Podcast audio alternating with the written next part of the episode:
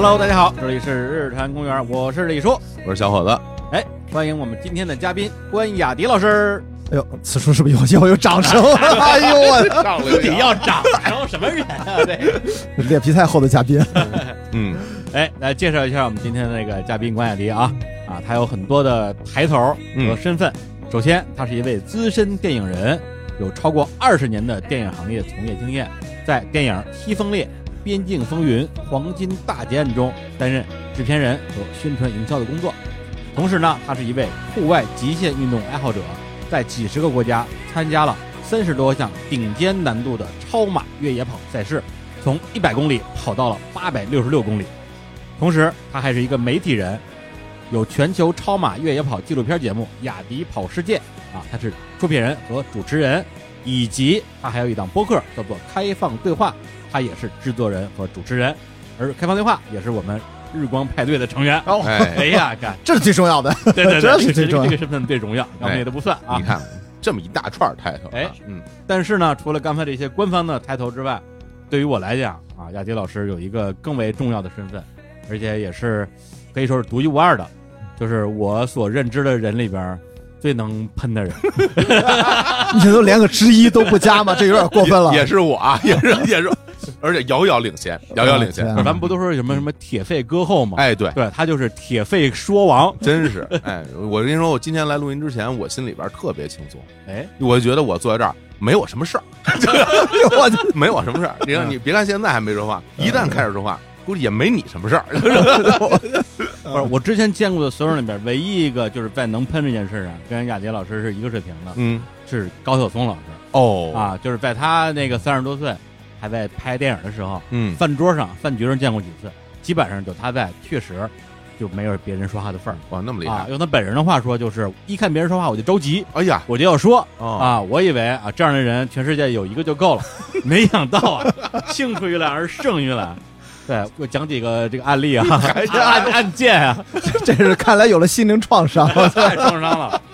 就是去年我们做日光派对，然后说咱是不是要合作一下？嗯莱斯老师啊，非常非常开心，说哎好啊，我们来共襄盛举啊。嗯，然后就来了我们的这个录音室办公室，对对往沙发上一坐，屁股一沉，俩耳旁哥，四个小时没停。哎呦，四个小时那么长，你看进入了某种状态哎啊，时间就这么过去了。我跟霍总本来一开始还是挺直腰板儿，嗯正襟危坐啊，跟这儿 business 呢嗯，后来就全都瘫在那儿了。梁导说：“我我还能说，对，跟你说，我别的不说，我身体好，哎录播客我一天能录四期，对对对，录完之后我能出去跑圈去。我们俩说，我们俩四天录不了一期，完事之后，完完当天就要写方案了，就是，对，而且是聊完之后，当天回去就出了方案，第二天就发过来了，说咱们咱们今天签合同吧。对，我说我天，还是第二 那天还是个周末，啊是吧？对啊，这过一天是星期六了，星期六。笑死我，说这个太难合作了，哎。我们团队估计跟不上他的步伐，起不来床是吧？写的还有那个方案，最后还没有白写，我还这至少还做了一部分，哎，挺好哎是是是起到了一定作用啊，很重要的作用。对，以及上个月就是一月初我在上海的时候，嗯，中午一起床，哎没啥事儿，我说哎咱们那个一起吃个饭吧，哎，哎跟谁吃啊？这时候你是吧约谁都不合适，都是提溜，那那我就朋友圈提溜吧，是吧？愿者上钩，我就说哎我在静安区啊，谁有空过来吃个饭？嗯然后关雅迪老师说我来，我说完了，完完了。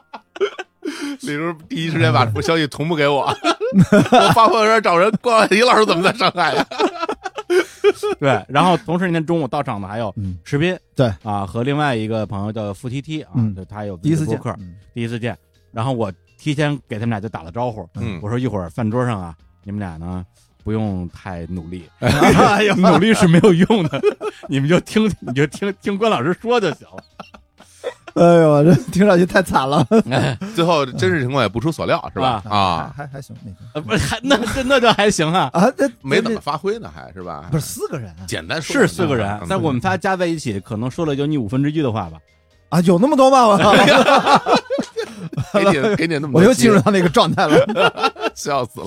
不，还没完，我还还要说你，怎么还有哎，我不是跑这控诉来了？你这不是不是，一定要一定要听下一个啊！哎不是，完全可以以他为主角拍一个网剧，叫《嗯人人都爱关雅迪》，哎呀，你知道吗？嗯。关雅迪最后成了一个什么呢？嗯？就是咱们小时候不是经常就是学习一些这个劳模啊。啊，石传祥嗯，啊，王王进喜，哎呀，，铁人嘛，铁人。铁王进喜嘛，嗯，对，关雅迪老师就是我们眼中的这一个永不知疲惫的铁人。那真是，到什么程度？到只要是我们跟知道关雅迪的人，比如说什么淼叔啊，嗯。啊刘璇啊，嗯。啊什么阿美啊啊这样的这个老朋友老朋友啊，我们共同的朋友对，一起聊天，聊这么一个话题，说哎这东西太难了，这谁也弄不了，嗯，除非关雅迪。然后所有人都发出会心的狂笑，说对对对对，关关雅迪可以。他一定行，呃，现在就可以开始做了，万用梗，随时都需要我的事儿，我都冲上去，对吧？对。然后这时候呢，可能就有人说说，哎，要不要那个发微信把关雅迪叫过来？然后其他人纷纷说，别别别别别别别，真的会来啊，真的会来，跑步过来，我还说，我正跑到你楼下，我马上我就上来。轮滑也可以，轮滑恢复了，轮轮滑也可以，就是人无处不在，对，所以刚刚所有这些东西都是高能预警，高能预警。不是这期节目没法听了，我这大家赶紧关了吧。我这茶杯举起来半天没有喝进去水，我们已经很久没有这么插过一个嘉宾了，哎，太开心了。对，主要主要是太太喜欢了，啊对嗯太喜欢他这种不让别人说话的这种 表演风格了。尽量小子。啊不，我我真的跟高晓松也聊过几次。哎，哎呦，感觉怎么样？的第一次啊，我们俩第一次就是算是正式的聊的特别尬，因为我们之前认识，因为工作嘛，那时候开会，嗯那是啊，反正我记得是快二十年前，还是二零零几年，那时候还有个雕刻时光在五道口，啊，对，我去。然后？呢，我在跟一个姑娘约会，很漂亮，哦，嗯，然后她就过来，本来跟我打招呼，哎呦，一看哎，她她肯定不记得这个细节了，哦然后就坐下了，然 后然后一直聊到雕刻时光关门，嗯，就我们仨。但这个其实我也过了很久，我都快记不得细节了。但是真的就是你说那个感觉，啊就是，然后再过几年，那个时候我不是给于老板当助理啊，那时候我在博纳一家电影公司哎，于东嗯我们在凯宾斯基啊，长城饭店，呃，我想想啊，反正哦，好像是凯宾斯基。嗯，还是长城饭店，反正在里面啊，可能是凯宾斯基，反正很远，哎纠结这个事老魏是哪儿了？反正在里面就是我们一聊聊到凌晨两三点，啊，嗯基本上我们几个人就是听他在讲。不是，你跟高晓松，你们俩到底是谁能让谁说不出话来没有那个时候我很年轻，我都是听他讲，啊？包括我们在美国在戛纳都遇到过，嗯都是听他讲，都是听他讲。我我不可能抢他的话呀啊，对，因为咱们咱们是晚辈，呃这这其实啊啊啊是吧？咱不是哦，咱俩是年纪差不多。对，咱们俩对于他们，咱们仨都是嗯对啊，年轻就是这个敬老，对对。要是不是敬老的话，不好说，我觉得。但那时候听他聊天开心啊，嗯也是开心，而且的确是抱着挺学习的心态。真的，我觉得能听下来就不容易，是吧？对对我想那姑娘估计已经累死了，不是一个姑娘关门了，同时面对高晓松和关雅迪，噩梦般的人生那种。估计再也没有见过他。我跟你说，你想想他的能量的场大嗯在，我到现在我都特别想想起来那天晚上那个姑娘是谁，嗯，嗯，我都不记得了，但是我就只记住了高晓松。所以可见你，嗯，知道吧？他真的人是这个能量场是 还是很厉害的。我那经常跟他聊过几次，他不用那么谦虚。太谦虚。所以你说这个我感同身受，感同对身受。哦，你也能感受啊啊上。对就是你懂我们，你懂。虽然我懂你，但是我控制不了我自己，就是就是，而且我也觉得我没怎么说呢，还这还没开始呢，对对对，对。哎，然后呢嗯，同时也给我们啊，嗯就是听到现在都不知道我们在说什么的，并且压根儿不知道关雅迪是谁的我们的听众，再介绍一下。啊对，如果你对这个名字啊真的是没有什么印象嗯，但是我说一条微博啊，你们可能有印象，在二零二零年的二月十三号啊，就是这个疫情嗯。肆虐的那段时间，嗯。有一个人的微博叫做雅迪跑世界嗯。啊，他发条微博说：“天哪，自一月二十号澳大利亚出发后，国内都发生了些什么啊？”然后这个微博被转发了一点五万次，然后有一个人给这个翻译了一下，说袁博啊，就这个博主，嗯。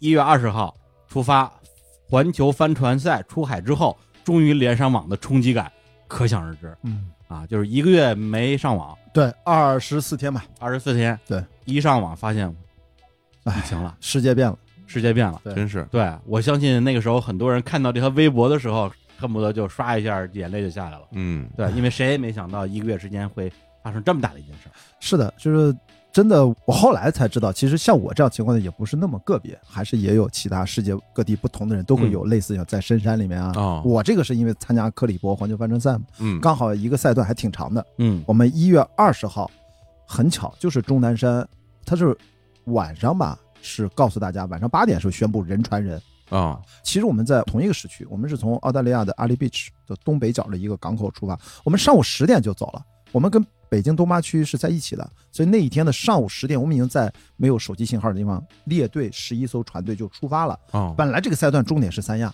结果开着开着就通知你去不了三亚了，就直接去下一站的终点就苏比克贝，就是菲律宾这一站。所以等于二月十三号，我们等于绕了个弯儿下来，终于可以有手机信号。我是媒体船员，我是船上唯一一个可以用手机的人。哦呃在甲板上操作手机，我打开，我说啊，终于有信号了吧？因为我们在船上的时候是通过了些零碎的信息，有其他船员他们买那个邮件包。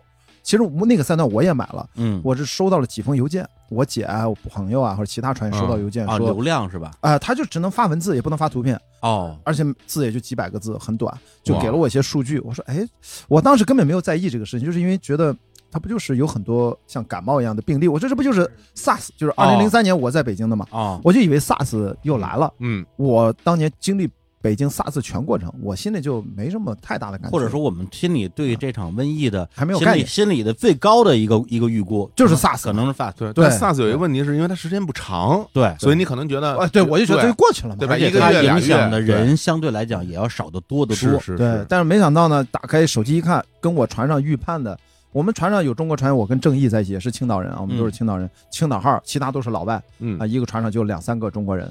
我们还在这讨论，都不是重点。我们在船上讨论的更多的八卦是跟老外一起聊科比去世了，哦，对对对哦，对直升飞机啊，也是在也是那个船上那个时候，在船上哦对，所以他们都是尖叫，那啊什么科比去世了。结果后面两个老大爷跟我说啊，谁是科比？你看还有人不认识科比的，嗯因为船员都很老。所以呢，我们还在八卦这些事情呢。我当时跟郑毅说，哎呀，这个事情可能去不了中国，这怎么回事？我们当时没太当个事儿。嗯结果一上岸，我一个人手机刷着刷着就愣了啊，看到了好多故事，因为你嗯只是邮件是一些病例啊，你无法读解那个病例背后的东西嗯，也没有人给我解释，所以当时就有点信息过载。结果那个手机一刷就刷了差不多几个小时，几个小时，因为我们到了岸边，到你冲过终点，冲过终点还要等待其他道一起入港，中间间隔很久，嗯。所以光那段时间就几个小时，我就嗯。看了很多很多，心情就就很难描述，很难描述。嗯，对，其实你像虽然只有一个月的时间啊，嗯。但是这一个月时间，整个世界发生这么大的天翻地覆的变化，对其实感觉像是一一次时间旅行，对，像一个一个虫洞一样嗯，出来之后发现是另外一个世界了。所以我那时候就莫名其妙，就你刚才发那个微博，这就上了个热搜。对然后我都好多我真的很多年都不跟我联系的朋友，都把这个嗯截图，可能是快手的热搜，可能是抖音的热搜。我后来发嗯现这个热搜是所有的社交媒体都上了热搜，啊，所以他就把各种的链接和截图都发给了我，说：“哎，这是不是就是你？就终于看到了你。”然后呢，那个时候就是等于又接受了很多媒体采访。嗯接下来更逗的就是，我们以为这个事儿能扛，赛事组委会以为这个事情可能也跟我想一样就过去。嗯嗯，我们就说我们再坚持一下吧，既然不让我们去三亚、珠海、青岛，本来国内三站都去不了，那怎么办呢？我们临时在当地组建了两个小的短的比赛，我们就扛一扛，我看是不是能扛过去，等一等啊，没准我们哪怕直接去美国呢，我们就不去中国了。结果到后来发现，到了三月中旬，实在扛不过去，这个啊疫情反而越来越严重。我们中间第二场小比赛是去趟台湾岛附近打一个三角形回来。从菲律宾过去啊，对，在菲律宾啊海域嘛，再打个三角形，嗯回来再一上岸，我又一开手机，发现三月中欧洲和美国也沦陷了，嗯我又发了个微博，啊，结果又上了个热搜。后来网友就就调侃说：“雅迪，你最好把手机扔了，就不要再开手机了。你你一开手机，怎么世界就变一次？”嗯那个时候就组委会也挺绝望的。后来紧急商议，在三月十五号终于宣布说，这个比赛我们还是暂停吧，我们嗯船留在这儿，大家各自回家。我紧急跟青岛的这边帆船管理中心的领导沟通，因为我是公派来参加这个比哦，赛呃，赞助一部分费用，嗯啊，可以说其他的费用我得自己掏。然后我就说我们赶紧买票回来，所以我们最后是三月十九号赶紧坐飞机回到国内隔离，然后在青岛隔离，然后我就四月份在青岛又待了一个月，五月份回到北京，一直到现在，两年过去了，哦，就这样。等于说你当时的那一个环球帆船旅行就没有没完成，走完，哎，没完成，而且我刚才听到他一个信息，就是把船就放那儿了，对然后就先回国了，放哪？儿了？我就在就在苏比克贝，现在船还在，还在。那儿。当时就留了两个船长啊，一个船长一个大副，经常要清洁那个船，哦，经常检修一下电池，定期的给它发动机烧一烧，和其他把船维护一下，要不然那个船就废了。嗯帆船一直搁在港口不开，嗯时间长了不动它，就跟那个汽车一样，那就废了。嗯，所以那两个人很辛苦。然后他们就这两年轮班儿啊，中间偶尔换一两个人，让这个船还能够维持。我们这次呢，可能要回去的话，就要先把船也重新打扫、deep clean 清洁一下，嗯要做好二次出发的准备。因为这个比赛一共四万一千海里，地球绕一圈，从伦敦出发回到伦敦，现在刚好到了中间菲律宾，所以说这个比赛也很尴尬，你也没地儿去，你正好在地球的这个赛程的正当间儿，嗯，还剩下两万海里没有完成。所以这两年相当于你一直在待机，嗯，哎呀，说待机，这不就得干活赚钱讨生活呀？然后等待着什么时候这个比赛还能继续，也就是两三周后。对那这次相当于就是把上次没有走完的部分的下半程吧，对，然后把它终于可以完成了。是的，希望这两年没白等。呃，但是的确世界已经不是以前那个样子了，包括我们青岛号的船员也更换了很多，啊有些人就回不来了，就不来了，哦就是肯定生活啊、工作变化、嗯。感染的感染，然后谁知道真的是这样？包括那个赛事组委会很多人也都感染了啊，嗯。然后他们都是总部是英国的嘛，那英国这嗯感染率到现在每天新增病例还是很多。嗯，对。嗯。所以那天在上海那个啊午饭局，啊。我听那个雅迪聊了这事儿之后，我第一反应就是说，我天哪，这马上就要出发了，对，赶紧把他拉过来聊一期，啊，等他在上岸之后，说不定什么样了呢？这什么时候走啊？二二月呃二月二十号到二十四号之间，哇嗯我必须得从澳门过去，很哦奇怪啊，因为他这次指定必须不能走马尼拉机场，必须要指定一个叫克拉克机场，是个很小的机场，嗯北京、上海都没有飞机，你能买到机票去嗯中转到克拉克机场。后来发现澳门可以，香港当然也可以啊，嗯他们都是从新加坡转机过去。嗯，但是问题是，香港现在不办签注，澳门是开放的，所以我最后等于前两年刚办了一个澳门签注，先飞到澳门，从嗯澳门中转新加坡，才能飞到克拉克机场。全球的船员都要飞到克拉克机场，嗯那个地方会有当地的防疫人员嗯带着你，先象征性的隔离几天。三四天吧，然后就把你关到那个码头，嗯。你以后就不能出这个码头的封闭区域，一直在那儿日常的训练、比赛、呃小比赛，然后彻底保证你的船员都阴性，然后才能在三月下旬的时候出发，因为一次就要斜跨太平洋六千一百海里不间断去西雅图，这个需要三十天左右，所以就要嗯。为了保证这个安全啊，现在所以说你看重启一个比赛也很复杂，等于说就真正的这个上船嗯啊出航是三月底的时候，呃，三月下旬这嗯真正的长航，因为之前呢也会有一个呃 refresh training 叫恢复性的训练，嗯这大概四到五天，然后还有一个三天左右的一个短距离的小比赛，它也是正式积分赛的一个环节。嗯显然，它这个比赛我理解啊，就是让你们去长距离之前再热身一次。对，除了 training 完了再打个小比赛，再找找感觉，练练手，哎，再练练。因为很多人，你看我这两年完全没碰帆船，是所以我得找回那个感觉，那个结水手结你打的是不是完全要靠身体的反应，你知道吧？我那天在家练，我都突然忘了，哎，那个节怎么打，那个节怎么打？所以你到了船上，你就一下能想起来，嗯听船长那么一喊，啊马上你就回来。其实就在找这个感觉。你现在你那船长什么样？你知道吗？他有没有给你拍照发你看看？其实他们在海外交流的挺多的，我前阵还参加了他们的线上的一个交流，就是啊介绍大家在菲律宾来这儿整个流程要怎么安排。但那船我还没见没见到，我们只看到过一些照片因为那个 Jerome 那个船长非常辛苦，他留在那儿，经常分享一些他的短视频，他就一个人还挺孤独的，在那个港口照顾整个船队，照顾两年，照顾两年。但是他是拿工资的，他肯定是拿工资的。但是那也不，拿工资那那太惨了。我跟你说，我当时特别火，我当时临走之前，我就跟罗宾爵士，包括呃 Mark，就是赛事总监，我都说要不要把我留在那儿，我愿意照顾船。哦但是我也不知道。可能一留就得留一两年，当时就觉得 我也不想那么早回国嘛，嗯后来一是人家不让啊，不允许，嗯人家必须是全职的克里伯的正式员工，对。或者说正式雇佣的船长是有合同的，明白。有那种雇佣合同的，因为我们都是参赛合同，嗯。所以说后来就不允许，也没有特批。嗯。啊啊，也好没没留下，要不然这么可能就不知道什么时候才能回来。哎，所以今天呢，就刚才开了很多玩笑开头，嗯。但是今天实际上我是带着非常大的敬意啊，然后是来跟不敢当我的亲，哎来跟关晓迪老师我们来聊聊，就是帆船全球航海这件事儿，是啊，因为他的身份确实很多。对啊，但是这件事情是我个人真的是让我很肃然起敬的一个事儿，因为这事情听上去就非常的困难、嗯艰难，甚至感觉有些危险嗯，而且肯定是个挑战嗯。然后又是在现在疫情其实还没有完全结束的一个阶段啊，决定再次扬帆起航。嗯，所以我们今天不妨就从头说起。嗯那你最开始是怎么接触到环球帆船航海这件事儿的？呃，如果说环球帆船航海，嗯我听说这件事儿，这是我小时候看央视的体育新闻，呃，就会报道嗯有这个帆船赛的介绍。当时我就知道有沃尔沃，那时候我还不知道克利伯，但是我却知道沃尔沃。沃尔沃是嗯有两个非常有名的环球帆船赛，一个是克利伯，一个就是沃尔沃。那沃尔沃是职业水手才能参加的环球帆船赛，他们速度非常快，船和人都最顶尖的。嗯克利伯我们参加的就是给业余爱好者参加的，嗯门槛很低，然后速度也没那么快。嗯但是呢，呃沃尔沃后来就不赞助这个比赛了，现在改名了叫 Ocean Race，就是海洋赛。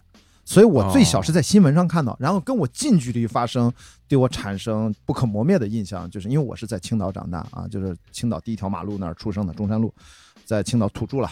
然后郭川是青岛人，所以我在哦二零一二一三年，郭川在进行单人环球不间断，是一个四十尺的帆船，在进行这个创举的时候用了一百三十八天。然后我中间正好跨春节，我那一年春节回青岛，我就一直听收音机跟他的卫星连线，当地电台的跟他的家乡的嗯乡亲们的卫星音频连线，我就哦每天关注着他，反正他不定期他就会预告他什么时候会连线一小时，嗯我听了好几天。有一次我就从家里面出来，我就打一辆出租车，我们那时候我家住佛山后，在青岛市的呃东边，我说嗯你就往西镇开。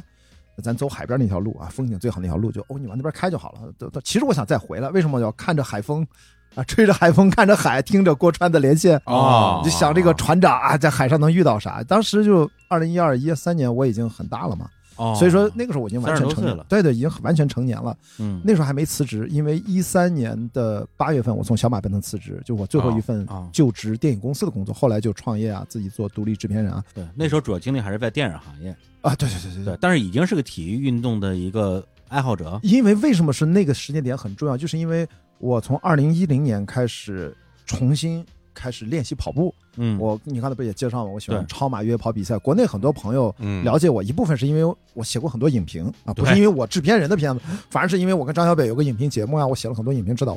还有一些朋友呢是通过雅迪跑世界，是通过环球超马越野跑比赛，我是一个推广人，然后对对呃也知道我我就是其中之一。啊，真的吗？哦，我你你有看是吧我知道他就是因为他跑步的事儿。哦，之前我跟他说过，我原来还没辞职的时候，嗯哦我有一同事哦就王自晨，嗯，他是一个哦，对他跟你是同事，对，想起来，我我们是一个公司的同事。那嗯他刚来公司的时候就特喜欢跑步，对后来我就看着这小孩怎么每天跑得越来越疯狂，最后去参加那个百公里，百公百公里，百公里跑，。对对，然后我们俩聊天的时候，他跟我说：“哎，说我认识一哥们儿特别神，那么他也跑步，叫关雅迪，嗯还给我介绍你的故事。嗯，哦，其实那个时候我就对你的名字有印象了，但那那那是一几年，一四年，对对对，大概一三一四年那时候我那时候跟他组队呢，对啊，们一起还你们还一组队去参起跑步，然后我还看他给我朋友圈什么，我就知道他了哦，对，对那你这么说，我知道他比嗯你知道早，是吧？我零几年就知道他了哦，啊，我知道是是因为他结婚，哦 我在豆瓣上哦，对对对对说这个是吧？我的前任啊，前任啊，对，这谁谁谁啊跟知名电影人关雅迪结婚了。对，因为我说这个知名电影人是谁呀？一点，嗯，我点你一看，嗨，这个哦，原来是这么个人，不认识，不认识，不认识不认识，对，然后下去才知道，就是他坐的办公室。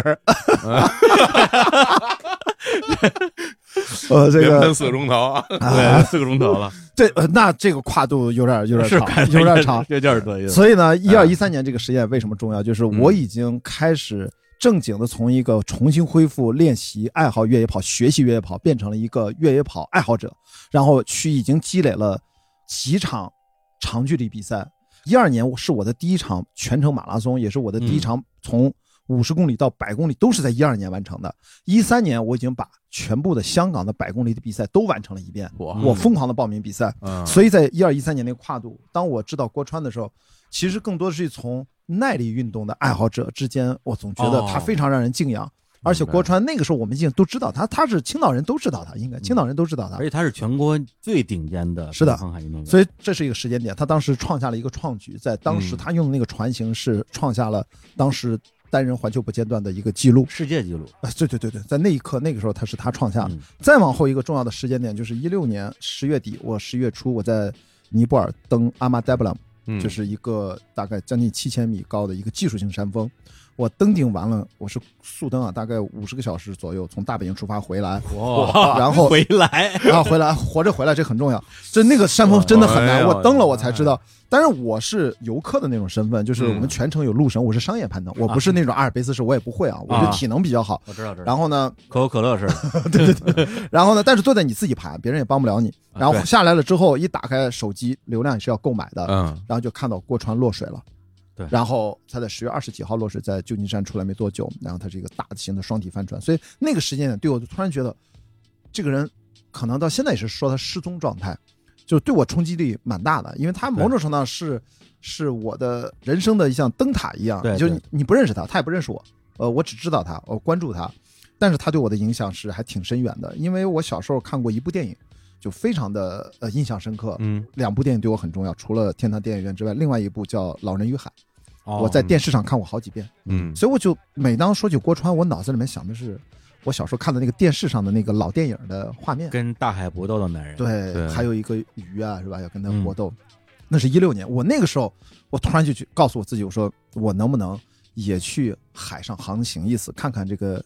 地球到底长什么样？因为一六年的时候，我已经参加了几十场比赛了，嗯一四、一五、一六，嗯在全世界就没停下去比赛，各个国家都去拍了雅迪跑世界，大家在网上能看到。对嗯所以一六年那个时间点，就突然让我觉得，未来有时间，我不能只是在陆地上围着世界去看一看、跑一跑。我说能不能到海上？海上你要去看看、跑一跑，只有一个选择，嗯只有一个，没有第二个，就是帆船。等于说在，因为你七九年的嘛，对，对，跟我一年的，嗯，等于在三十七岁的时候，第一次才去想这件事情，是的我要去做帆船航海，是的。然后一二一三年就是一个种子，嗯，只能说就是一个种子。但是小时候你往回倒，那是因为我从小就在第一海水厂长大，就青岛第一海水厂，这是啊很有名嘛。嗯我第一次见到比基尼也是在那儿，我的所有的就是在家电视上放那个海滩护卫队，你记得吗？嗯拎着一个嗯背握着啊，跑那个胸肌颠来颠去的，你知道吗？对瞬间男的不是女的，对对对对我我 当然是男的了，对，我就因为这个真的啊去健身房健身，然后去当救护员，我们去当志愿者，就是这个。我觉得关小迪可以回应你那句话，嗯大壮谁不喜欢？哎呀，他也喜欢 一大壮，看看出这遇到同这好，你不觉得在青岛？我觉得那个年代是健身是一个时髦的事儿，嗯大家特别喜欢去健身，嗯我也去健身，所以往回倒就是我对海可能从小就在海里面泡着。我们小时候就胆儿特大，我们不是有防沙网嘛？嗯防沙网那时候至少可能将近十米深吧，里面几百米，都不会很浅的。嗯我们小时候就是搭在防沙网上，哎，挨个往下下，干嘛扎猛子，憋一口气下去抓把沙子上来，或者天天练就是谁抓沙子，你证明你到底儿了嘛，要不然你沙子哪来的嘛？对啊就一个一个下，一个一个下真。男人就现在找把沙子出来，对，然后呢，有的时候就是生猛还下，那个时候也没有什么自由潜、f r e e diving 都是我这过去几年才开始学 free diving，、嗯那个时候没有任何技巧，所以有时候潜多了就耳朵疼，耳膜压坏了，对所以就是很猛。然后还有一个就是我们跨过这个防沙网，再往里是河路雪什么冰激凌，反正巨大一个字儿，一个字儿巨大，就又往外往里大概一公里，它是个大广告牌飘在海上，我们就游到那儿。过了这个广告牌，再往里游。我们经常赌气，跟我们的初中同学、男同学还小学男同学，啊就说往里游，看谁先回头，就经常搞这种动作。哇，我这拼命啊！这是有一次就真的，后来我跟我那同班同学就是，反正我们俩最后都怂了，就是游的都不知道游多远了。后来就说，要不咱 散了，因为天色暗了。啊那时候我就近视了，就像我现在近视，一直三四百度，一直这样。然后我就往回头一看，都已经看不见海边你那个灯亮起来，就你分不清到底往回往哪游了，你知道吧？哦，所以就觉得怂了。然后我们俩就狗刨就这样，嘣儿嘣嘣就狗刨慢慢往回游，慢慢往回游对，挺好换挺好。该飙的时候飙，该怂的时候怂。对我们俩就怂了。那次真觉得差点没回来。就小时候在海里面干了很多这种无知者无畏的事儿啊，嗯所以就是我对深海嗯可能骨子里面没有那样莫名的恐惧，对对可能是从小嗯是给我带来一种感觉。所以你们青岛人就对于大海的这种感情啊，有感情。有点像这个东北选手啊，嗯，对冰雪运动啊，哎，一样对对对，就那为什么冰雪运动员大部分都是东北的呢？是对是啊，你要海南岛啊，当然海南岛这也有很多东东北，哎呀，对对对对对，是吧？真是我跟你说，不是，我就说呀，嗯是吧？你不是，咱就说你就北京出一冰雪运动员，我觉得也费劲；出一个帆船航海的可能也费劲。是的，对因为你从小跟他不亲近。不亲近。所以说后来在一个重要的时间点，嗯我要感谢两个女生，哦，一个就是宋坤。咱们上一个完成全部的克里波环球帆船赛，他也是青岛人，嗯然后他也是业余的爱好者，帆船爱好者，他就完成了啊，也很辛苦，他是第一个。然后还有一个叫小刀，他又报名了这一届，他是其中一个赛段船员。嗯那么通过他们俩跟他们俩交流是什么呢？我等于一六年之后我才有这想法，不行，我要赚钱，我要报名克利伯。我去官方网站看了一看，一看那个报名费啊，嗯全程下来报名费四万多英镑，报名费啊啊，四万多英镑。要啊啊，不是，就是参加这个赛事的资格呃，其实有钱就行，啊。我我就是说呀，相当于这个门票门票啊，四万美金，英镑，英镑一一比当时一比十吧，一一比九一比十，嗯，这这这是小钱，啊，因为报名费之外，你还有保险，你还有装备，你还有机票，包括签证、差旅，因为它是一共十五个 race，嗯把它嗯。分成了八个 leg，哦八个赛段，有的赛段一个比赛，有的赛段两三个比赛。然后每一个 leg 大概是七千英镑左右，嗯，所以等于全报的话优惠一点，就嗯四万多英镑。啊我当时满脑子想法就一六年，不是因为郭川那个事儿对我的刺激，就是说嗯不行，我说这个年纪也不小了，我虽然完全不懂帆船，我在海边长大，我要学帆船，我想去报名嗯参加，就赚钱，我要去报名参加克利伯。为什么感谢这两位女生呢？然后我就开始找相关我认识的嗯相关的人，就是找到了宋坤朋友介绍，啊，一看反正都是中间有认识的朋友嘛，嗯小刀也是嘛，都是老乡嘛，其实倒好认。然后呢，他们俩跟我一说，后来我忘了是他们俩谁，好像都提过这个事儿。他说雅迪，你这个背景啊，嗯你其实挺适合做媒体船员的，就说你去问问呗，有没有这个机会。结果哦我也通过关系找到青岛市的呃帆船管理中心的负责人，然后嗯通过朋友介绍，我写了一个，就像你这第二天就给了详细的大纲一样。我那个朋友介绍完了，我真的真的就是第二天嗯，写了大概有七八千字吧。我天就真的一晚上没睡觉，把我所有的想说的话，为什么参加这个比赛，以及所有的方案，我会怎么宣传这个比赛，帮着青岛，真的特别长，就完整的思路和执行计划就发过去了。后来我才知道，后来人家一看相关的领导，现在可以讲，因为这个也没有不是什么秘密，说嗯我操，这个人是谁？我们之前为什么不认识这个人？然后啊说我们赞助了这个比赛十六年八届，这是青岛赞助第八次这个比赛了，他两年举办一次。嗯啊说我们一直希望遇到一个这个样的青岛人，可以做媒体传，还可以环球，嗯。他的体能啊各方面。因为我说我里面重要的原因，说我的体能已经几十场超马越跑比赛已经打下了基础，嗯。户外运动、户外安全很多问题，其实包括我做制片，我在电影学院本科研究生，又是学影视制作，嗯，包括个人呢，我也喜欢在网上推广。不是影视制作跟体能有什么关系？马上就拍啊马上就把咱俩给说动了，我们就就马上说可以，就是你了。对，对因为还有拍啊，哦对对还有视频干活、照片，每天要写作，还有发等于我几乎是好多人的功能在我身上都能实现。明白。嗯虽然当时我后来才知道，我后来特别感动，就是负责这个事的市领导就嗯单独还写了一封信给到组委会的创始人，就说我们今年要追加一个名额，我哦们一定要有一个呃环球的媒体船员。然后这个媒体船员，大家千万不要误会，说是不是就干着媒体活不干活？恰恰相反，嗯，我一上船，我跟市领导，我后来去了英国培训，我就跟船长 Chris 也是这么讲的，说我不想做一个传统的 media crew，就是媒体船，我想做一个正常的 crew。同时呢，我做好我的媒体工作，我的嗯媒体工作是对青岛负责，对啊，因为他们掏钱让我上船，其实我并不是完全对克里伯负责的。嗯船长很高兴啊，他说，因为以前的媒体船员是可以不用 on duty，就不用上甲板工作，不用值班我是要全程值班。我说你只要每一个 watch 给我白天的 watch 啊，给我两个小时，让我下去把那三千字写完，嗯照片处理完了，给大家拍很多照片。这个大家特别高兴，因为只有我们船有一个一直在给大家拍照、录短视频的人，一上了岸分类发给每个人，在 Facebook 上。就全，而且我都修过图，精选过的，每一站都有，我大家可开心了。很多船都嫉妒这个事儿，嗯那没有办法，这是赞助商自己邀请的，那别的船船员就是没有，那也没有办法。对，他们是有两个官方的媒体船员，每一个船会轮换轮岗，哦，他有些赛事轮到他了，嗯。他们就有媒体船员了，嗯。就可以有些自己那人家的照片。官方那船员还来你们船吗？不需要了，因为我在 哦也来，他也来，因为他要拍官方的宣传片，拍你不是拍全船嘛啊，他每个船都要拍那种嗯。影像啊、footage 啊，因为我主要是照片和文字啊？为主，所以说嗯，我们船就还挺好。你这媒体的活我都能理解，嗯。同时我也特别能理解你为什么会主动要求说，嗯。除了媒体的工作，那些 duty 的事儿我还是要做。对。是因为你就是为了这个去，对我就是我不是来当媒体传员，我是来当真正的体验。你。不是来打卡的。对，不是来打卡就所有的事儿就是我要干两份工，嗯。就是这个正常的工作，就真的去拼命去干，嗯。同时还要另外的，你看我最后赛制，我这十个月写了大概二十六万字，差不多在船上，在船上，就是流水账，没有任何的文学性啊，就是看到什么赶紧记录下来，不然就忘了。就不停的打字、拍照、拍短视频，但现在还没有剪，也没有找到剪辑的钱，还得找个几万块钱，但存着吧。雅迪跑世界第四季基本就是克里伯环球帆船赛，应该今年会有。对，那这个帆船航海，大家嗯，你说大家脑子里可能都会有一个自己想象中的画面，对那实际上帆船航海它到底是怎么样的一个赛制？嗯，给我们讲一下。大家千万不要误会，就是可能以为帆船航海长航的比赛，像是大家脑子里面容易有个误解，嗯是不是坐着一个很漂亮的游轮，大家喝着香槟，吹着海风，很休闲啊？这个这个一定不是这个画面，嗯它是大家想想，加勒比海盗是都是可以的，就是嗯最早的大航海时代，你想想无动力，靠着风拉着风帆，等于你要把一艘船从 A 点开出去，看不到大陆了，然后开到 B 点，可能是跨大洋，也可能是横穿。嗯其实现在是有很高科技的 GPS，但是在古代是可能只有罗盘啊、嗯六分仪啊，这个是一个很难想象的事儿，他就非常非常累，因为你那个帆呀，你为了航向不偏，当然我们是两组人轮换吧，轮班儿就是六六四四四，嗯白天六小时一班，晚上四小时一班，所以你每天睡觉的时间都不一样。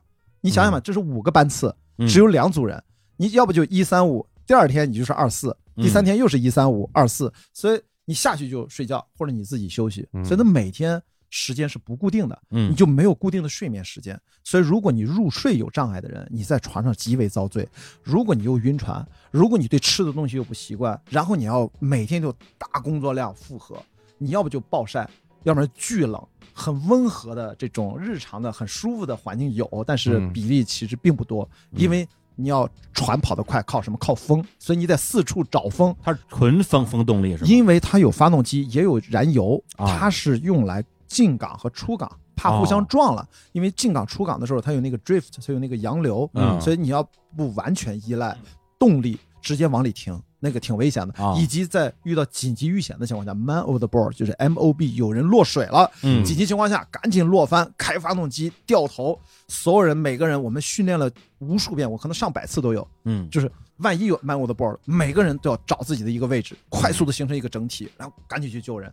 所以这个速度最快的，好像大概十四分钟嗯。就非常快了。嗯，但是如果是在恶劣的环境下，你如果那个安全绳崩断了，或者你刚好没有挂安全绳，这个是不允许的，一定要尽量全程挂着安全绳。对，你万一在水温只有几度的那种恶劣天气下，嗯。如果你又没有穿干衣，那你进去透心儿凉，嗯。失温，在恶劣环境下把你捞上来，这很正常，就是三十五分钟以上，嗯，甚至四十五分钟以上，而你的生命在里面可能也就扛个不超过二十五分钟，所以嗯。就算找到你，因为你有 GPS，自动它会在船上找，还有 watcher 就是只看你的，嗯。嗯。拉上来可能也是尸体，所以说，嗯就泰坦尼克嘛，对对对对，就是这样，不能落水，一定记住，人在船在，船在人在，嗯人和船不能分离。嗯，那整个船的这个七十尺，七十英尺，大概二十多米，二十多米，二十多米，里面有十六到二十个人吧。十六到二十个人，嗯它是分几层的呀？呃，没有几层，它就是甲板和下面的船舱，啊就这一层。啊，就只有这一层，对，上面是甲板，底下是船舱。甲板上是工作区，然后啊有一个入口，进去之后就是厨房，前面是前舱，中间是休息舱，后面是休息室，还有那个整个船长的操控室，大概这样，在尾部，操控啊室在尾部。那操控室用的是就是啊不呃，你操控那个掌舵是在甲板上面，啊下面是雷达呀、电脑啊、哦通讯啊，是这些啊，哇，就确实是有舵手的，始终全程要有人掌舵，全程要有人掌舵。跟电影里面的一模一样啊。对啊，就完全就是古代的东西。对，所以我跟大家讲，首先我现在我觉得我很难，就为什么就是视频占优势？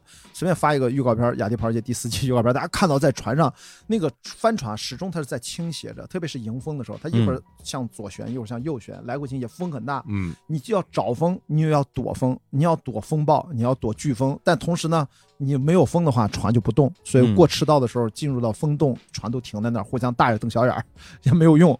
这哦但是极特殊的赛事规则，这两年更新了规则，因为我们不是沃尔沃，不是 Ocean Race，嗯，对于业余比赛要求没那么严格。万一掉入风洞的那个赛段，嗯它会给你一定的助力的方法，说你可以在一定的纬度范围之内开动一次发动机，哦，一旦开动，必须开动十二个小时，不准停。为什么呢？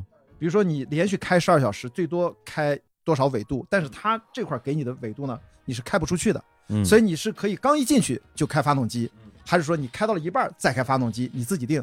哦总之帮助你尽快的脱离这个无风带这个纬度，就是赤道上下这块儿无。风带叫风洞是哎，吧？风洞我们叫风洞，wind hole 指的是没有风，不是风很大的意思。哦，所以风洞指的是没有风，嗯所以这个比赛，因为它毕竟是个商业赛事，几年前出现过什么情况呢？嗯掉到风洞里面，一直船都停在那儿，大家谁都走不了，嗯就光那等风来，风也不来。但是呢，下一个终点的赛事，它这个 changeover，它是一个船员的换船员，很多是赛段船员，我是环球船员啊在今年六百多全体的船员当中，像我这样 circumnavigator 叫环球船只有九十多个人，剩下都叫。一个一个赛段的船，它可能一个赛段可能三个五个，你交多少个嗯七千磅，就报多少个赛段，你也要全报也可以。嗯所以说，如果你大家不能按照那个 arrival window，就是抵达时间窗口到的话，那人家那个订的机票、酒店就都对不上，哦就给船员浪费了很多钱，大家很抱怨这个事儿。所以后来发现，毕竟一个赛事既要考虑到竞技，嗯又要平衡到整个赛事向前推进的这个进程，按部就班。所以后来就说怎么办呢？折中一下，咱也别那么为难自己，别那么苛刻，把自己当成职业性选手啊。嗯有风洞，咱也待那儿，咱也可以给一个规则，嗯让船长自己决定，有一次开动发动机的权利，嗯只准在这个纬度范围之内开动发动机，大家都一样。但是开启的点不规定，嗯你自己定。但开了之后，十二小时之内不准停，哦，这个就是一个策略，那就只许开十二小时吗？是就是为了帮助你把这段哦风洞区至少有一大半儿你可以开过去。明白明白嗯明白。但如果你的风刚好特别好，你不开都没问题明白，啊。但是你开了，风再好你也得开着，那最久的时候能等多长时间？几天几夜都是有的，很长好。几天就是它就很缓慢，就漂亮一节啊，两节，但是一般不会。你说那是极端的情况，那真是等风来。真的是等风来。对，嗯，所以说我们一般啊，在第一站我们是从英国到葡萄牙，葡萄牙第二站直接去乌拉圭穿赤道的时候，这是将近三十二十八天，我记得。啊。我们过了赤道的时候有一个传统项目，嗯。因为的确没有风嗯，大家正好船都在这儿，刚好有几艘船啊我们互相能看见，不然要平时互相看不见，就约那儿在赤道上游个泳。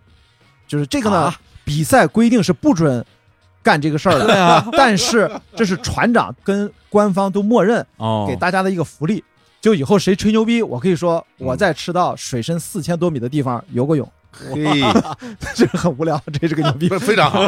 也不知道为了啥。这时候你要是一个猛子扎下去，抓把沙子上来，那什么 啊，劲头？哎呦头哎呦，啊？那什么劲头啊？多好啊！这个是吧？我是个火箭，往下打的火箭下哎去。，不过你刚刚说这个，我就在想，你们这种呃它不是一个一个的这个航段嘛，就是或者是赛段嘛？是这赛段时间最长的是多长时间啊？我们马上迎来的就是一个嗯这次最长的六千一百海里的，嗯从菲律宾到西雅图，嗯六千一百海里乘以一点八八二五是吧？嗯差不多将近可能一万公里了，嗯，三十天左右，三十天。那你们的补给是怎么怎么弄呢？全都塞船里面，没有补给船，没有补给。就是所有的那个水、对蔬菜、食物全都是在船里边那它吃水会吃的很深啊？啊不不啊不是这样，就是还好吗？水我们有制水机，哦我们是把海水把它制成哦淡水，哦，这么高级啊？现在都这样了。然后呢哦，但是又永远备着四五百升的淡水嗯做紧急使用。明白。我们就遇到了很倒霉的这件事情嗯，但也不是我们一艘船，因为它这次这个新的船，它那个制水机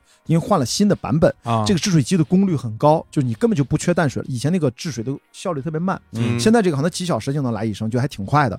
然后呢，我们这个制水机，因为它安装的位置可能灌海水了，嗯。它那个盐分把它腐蚀了，那个制水机就坏了。哦，我们遇到了一个赛段是在去往澳大利亚，冲向澳大利亚，从开普敦嗯。南非开普敦冲向澳大利亚的那个赛段，刚出发七天，就发现我们的制水机不能制淡水了。哦，然后呢，前不着村后不着店，到达终点还有十六天，我们已经出发了七天。嗯那我们现在即使是倒回去，这个赛段我们就废了。啊然后我们青岛号拿了好几个赛段冠军，那个时候我们嗯总积分是领先的。到现在我们青岛号是遥遥领先，青岛市政府都是震惊了。赞助这个比赛这么多年，从来成绩没有这么好过，也不知道像关雅迪和郑一这件事 哎呀呀呀！啊，是吧？我们都都我们都没吹啊，对自己干对对对，着吹啊只能自己自己狂吹着。但是呢，就你看他，我们能拿冠军是有原因的。接下来发生的事情就非常的青岛号，啊。就后来大家都觉得你们太青岛号，青岛号现在是一个形容词，啊，就是船长跟大家商量，关雅迪也是个形容词，我是个动词吧，就是说，嗯，大家现在投票，就是说我们现在怎么办？我们现在有几种选择，嗯。其实还是有很多选择的。一种选择就是我们回去。对，嗯。啊，我们这段算了。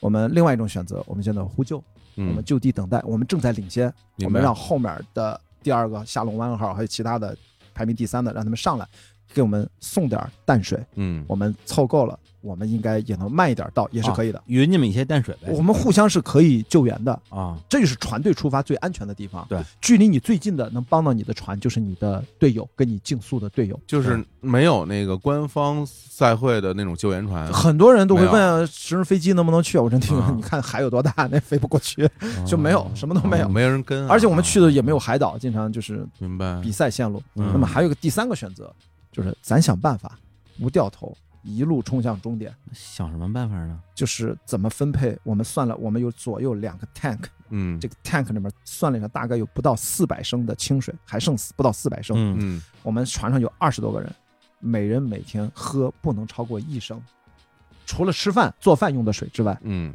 后来我们投票决定用第三种方案，嗯不掉头，这是非常青岛号，就是要拼命拼一下，但是会付出很多未知的代价，因为嗯这么高强度一升水，而且关键为你路上如果再出新的状况，对，不知道。就非常危险了。但实际上后面的确是状况接连不断，这只是第一个，嗯，就是在那个三段直接说结局啊，就四个人重伤，等于两个骨折，啊，粉碎性骨折和一个肋骨骨折，还有一个脱水就休克，然后哇。输液。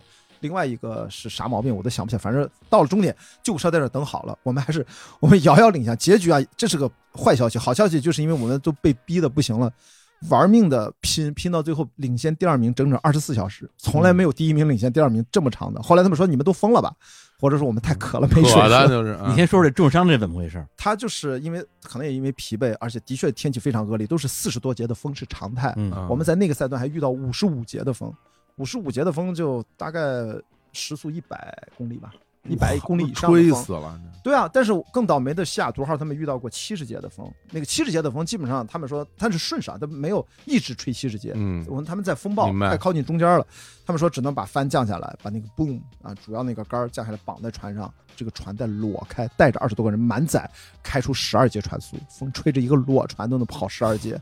嗯这我们还没那么惨，他们其实比我们惨。我们这五十五节，那哥们儿就是从那个船不是突然一个浪打过来，啊。他打了一个舵，正好有一个美国大叔，他往前走，从高悬直接啪就横着就凌空就摔下去了，哇。然后正好在那个就这样坑节，这个肋骨磕在这儿，一声惨叫，而且我还拍下来了，我正好能拿着 GoPro，哇。后来给他们看，说给保险公司看，因为我给了组委会拿这个理赔，你知道，正好我拍下来，我说嗯。这媒体船员好管用，还负责负责保险，证明他真的是摔伤的。嗯。哇一声惨叫，然后最后从脖子到这儿，整个这一半侧各种粉碎性骨折。后来呢，那个时候他距离到岸边还有八天，他距离岸边还有八天，受伤之后我们把他绑在 bunk 上，我们不叫船叫 bunk，然后给他喂饭，他也不能上厕所，给他尿壶。好像他八天上不上大号，我们也没关心，反正因为照顾他那个医疗官，嗯我们船上有兼职的医生，啊对啊他可能知道他大号怎么解决，我都我对我回头应该采访他一下，他那个大号那八天到底拉没拉？然后就一直在床上，一直到了终点，啊，不是还有三个受伤的吗？嗯我们很惨重，我们之前没有人受过伤，那一站嗯受伤了，很惨重。到了医院送过去，然后第二天早上醒来，我们问那大叔 Judy，他叫 Judy 啊嗯，J U D Y Judy，说 Judy 怎么样了？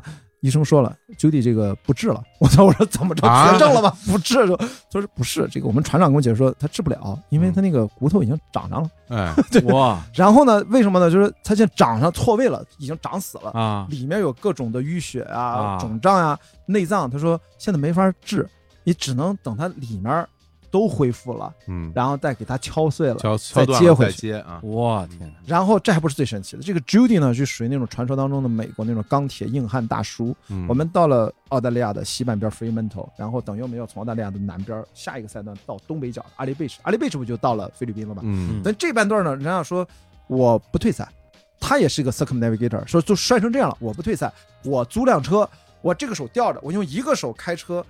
横穿澳大利亚，我到阿里比什等你们，不是然后到那个时候我就恢复了，我再上船。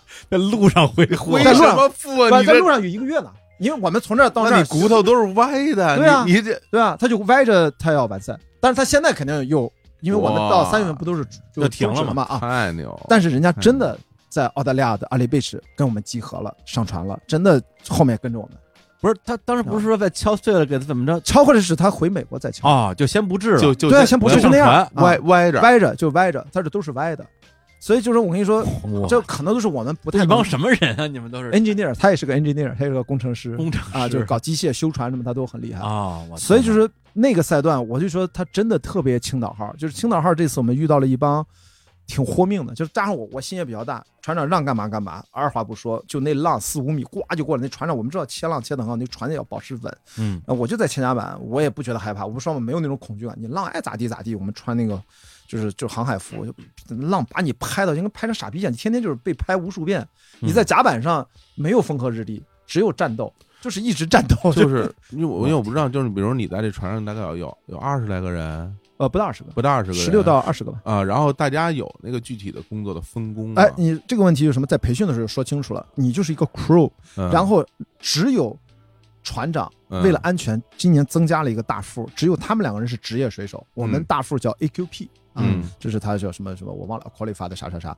然后呢，除此之外，所有的船员都是业余的，都一样，但是呢，啊这些业余的嗯。都不是我这种水平。啊，人家国外的业余，什么澳大利亚的、英国的、嗯。法国的、美国的，都是小时候玩船长大的，可哦能都是家里面就有好几艘船那种。明白，但是呢，他可能也要遵循 RYA 英国皇家水手协会的这个教学体系，他要拿到这个资质才能嗯。上船，嗯。所以他们的操作经验都非常丰富。嗯。所以这个比赛是什么呢？除了 AQP 和船长，其实嗯包括他们在内一样，在船上任何位置的活儿你都要会干。为什么呢？这个位置轮到谁是谁，嗯因为随机应变。明白，所以说你每个岗位，比如说连 mother mother duty 就是要嗯给二十个人做饭，啊，我每周都要问这个轮轮流啊，做饭都是轮流做，都是轮，就每个人要会 everything。我还以为没有厨师对，没有职业厨师啊没有啊啊所以，但是啊，我们因为是一个比赛船，我们是一个竞技速度的船，我们不是一个休闲船，因为嗯船有大概两类，嗯就是你特别拼命，像青岛号，我们就是来竞速的；嗯还有一种什么呢？休闲的。啊竞速的船就是保证速度优先，那么就会产生一个问题，就是谁掌舵掌的好不好，那可嗯真差别太大了。掌舵也是轮流掌吗？你看后面一种比较休闲船，他们哦对成绩不这么敏感的，他们要的是每个人都可以平均的去练习掌舵，哦去练习所有的岗位体验，他们是体验派。那个时候呢，不太会掌舵的人去掌舵，那那个一定很容易被甩。嗯所以我们青岛号掌舵的就是船长、大副，还有在 crew 里面只分成 watch leader 嗯和第二 watch leader。嗯，watch leader 就是等于这个 watch 的工头或者班长，明白，这是一般都是有丰富掌舵经验的人才嗯能做而且。对于这段儿应该比较熟悉吧？呃，这个倒没有，因为对这个啊赛段熟悉只有船长看卫星图、哦，OK 制定路线的只有船长。明白，Watch leader 掌舵的人只会告诉你，接下来几个小时我们通过罗盘上电子仪器什么角度、什么位置嗯向这个方向走。嗯如果要转向，都会提前告诉你，然后大家就喊口号，大家准备操作转向。所以嗯我们每个人在岗位上，不管是前甲板啊、还是中间的这个 peacock，、就是这个绳索区，嗯还是在船的尾部，任何一个位，包括船舱里面，你可能里面要有人叫 swimmer，比如你落水了，我要下去捞你，嗯，我要用绳子绑起来，嗯我手上再拿一个钩，哎，我要被人放下去去捞你，在你身上钩套到你身上，把咱俩抱着你一起抬上去。嗯那个人叫 swimmer，他可能随手冲下去，穿上一个 suit，这样赶紧下去。有的时候根本就来不及穿，绑上就下去了。所以说每个人都有可以当 swimmer，那个就自告奋勇。因为有的时候啊，如果特别恶劣，swimmer 也有生命危险。是那当然你把万一一个浪啪给你弄到船舱底下卷上去，万一这边咵一松手 甩出去，哦，嗯都很危险。所以每个人都要做任何岗位的任何事儿。还有什么岗位？所有的岗位就是，比如说前甲板，比如说我们要升帆，那你前面就要有人转这个舵啊，这个啊开开始摇嗯摇绳子和这边拉绳子，还有降帆，降帆和换帆是最辛苦的。你在前甲板进行把这个帆拉下来，一个卡扣一个坎挪挪下来，把另外一个帆拉上去，一个卡一个弄上去，再把这个帆收下来，弄到舱里面。你知道，就在日常的时候操作这一下子你都累死了，何况你如果想一想，随便来个三四十节的狂风，嗯，嗯你就手也冻木了，然后人都吹麻了，然后你还要当这些东西不存在，你要去在剧烈颠簸的情况下，然后你一个弄不好，那个帆叭就吹出去，然后或者球帆球帆爆掉了，就是球帆被吹破，球是一个是嗯非常薄的那种帆，爆掉了之后，你要把那个爆掉的帆再收下来，从海里面拉上来，嗯万一帆要落水，那就更麻烦。直接船速就没有了，只能先把帆捞上，那巨沉无比。就是你每次每个 watch 都很有可能会累到虚脱，嗯，所以它是一个叫混氧运动，不停的疯狂输出，混氧运动，没有不是有氧，啊有也不是无氧加氧。氧，这就永远在处于一个混氧混乱的阶段，就是你要在短时间内，只要听着船长一声令下，可能要转向，可能要转舵，可能要换帆，可能要要升帆，可能要降帆等等，那这个操作要特别快，大家要配合的特别好。你要不然的话，你错过那个风劲儿，你可能就这个船就咵嚓就掉下来了。嗯所以这个其实就是要船长的判断力、对线路的判断力以及领导力，船员的奉献精神，就是你做好你手上那件事儿。哇万一他下去的不行，你得马上要顶上。对，这个连想都不用想，一看他不在，那我来都其实配合还是很默契的，要磨合。所以你们这船上这些人都是从哪儿找来的呀？这就是这个啊比赛最有意思，也是最危险的地方，就是啊船长经常打趣说：“我觉得我作为一个职业的运动员，带着来自全世界互相不认识的二十个人，我们要去跨大洋，世界上没有比这个更疯狂的事儿。就咱们就是招募形式，就是对啊，就是大家互相不认识啊。就是把我报名，对啊然后他会对大家会之前有一个船员大会，大家见个面儿，会有一个这样的热身，互相嗯介绍一下。但是那都是他们欧洲选手，他们还见个一两次。像我们在中国的都没法为了你一个穿越大会飞到英国去，这不可能嘛。嗯加上疫情更不可能了，所以说就是经常就是第一次见，就是现认识。嗯，所以这个应该说帆船是一个非常考验脑力和体力，嗯呃，就的确是偶然会遇到一些嗯性格脾气特别怪的人。反正嗯我们这个船今年特别奇怪，就大家互相特别有爱，哦但其他的船吵架斗殴的还比较少啊，啊就是吵架互相给穿小鞋的，就那种，我觉得都很难受。那是个封闭空间，你要关系搞不定，挺可怕的。对，那因为这刚才你不是都是都是业余的这个选手嘛，所以大家其实很多人都是有自己的职业的，对对对。嗯，什么职业？而且大部分我们开玩笑说，这个船员主要是老头老太太比较多啊，就没有什么年轻人，因为都是鳏寡孤独为主，多老多老头老太太，五六十很多，六十多也有，六十多还能上船干这个，没问题，没问题。我们那个罗宾爵士今年都八十多了，就前两年还又完成一次环球呢。不，是他也能干那些，啊，都可以。我天，就是你强度可能身体你太好，人家那是人家得厉害，罗宾爵士一九六九年就世界上第一个完成单人环球不间断的人类历史上创举的第一个人。哦，他那个时候是二十多岁还是三十岁，到现在八十了，看着倍儿精神，永远看着那身穿着制服给我们讲话，底气那个非常足。所以我说，鳏寡孤独就是什么呢？就是一些退休了送给自己一个生日礼物，或者死老公的、死老婆的，然后来还愿的，然后也有年轻人很少，二三十岁的极少。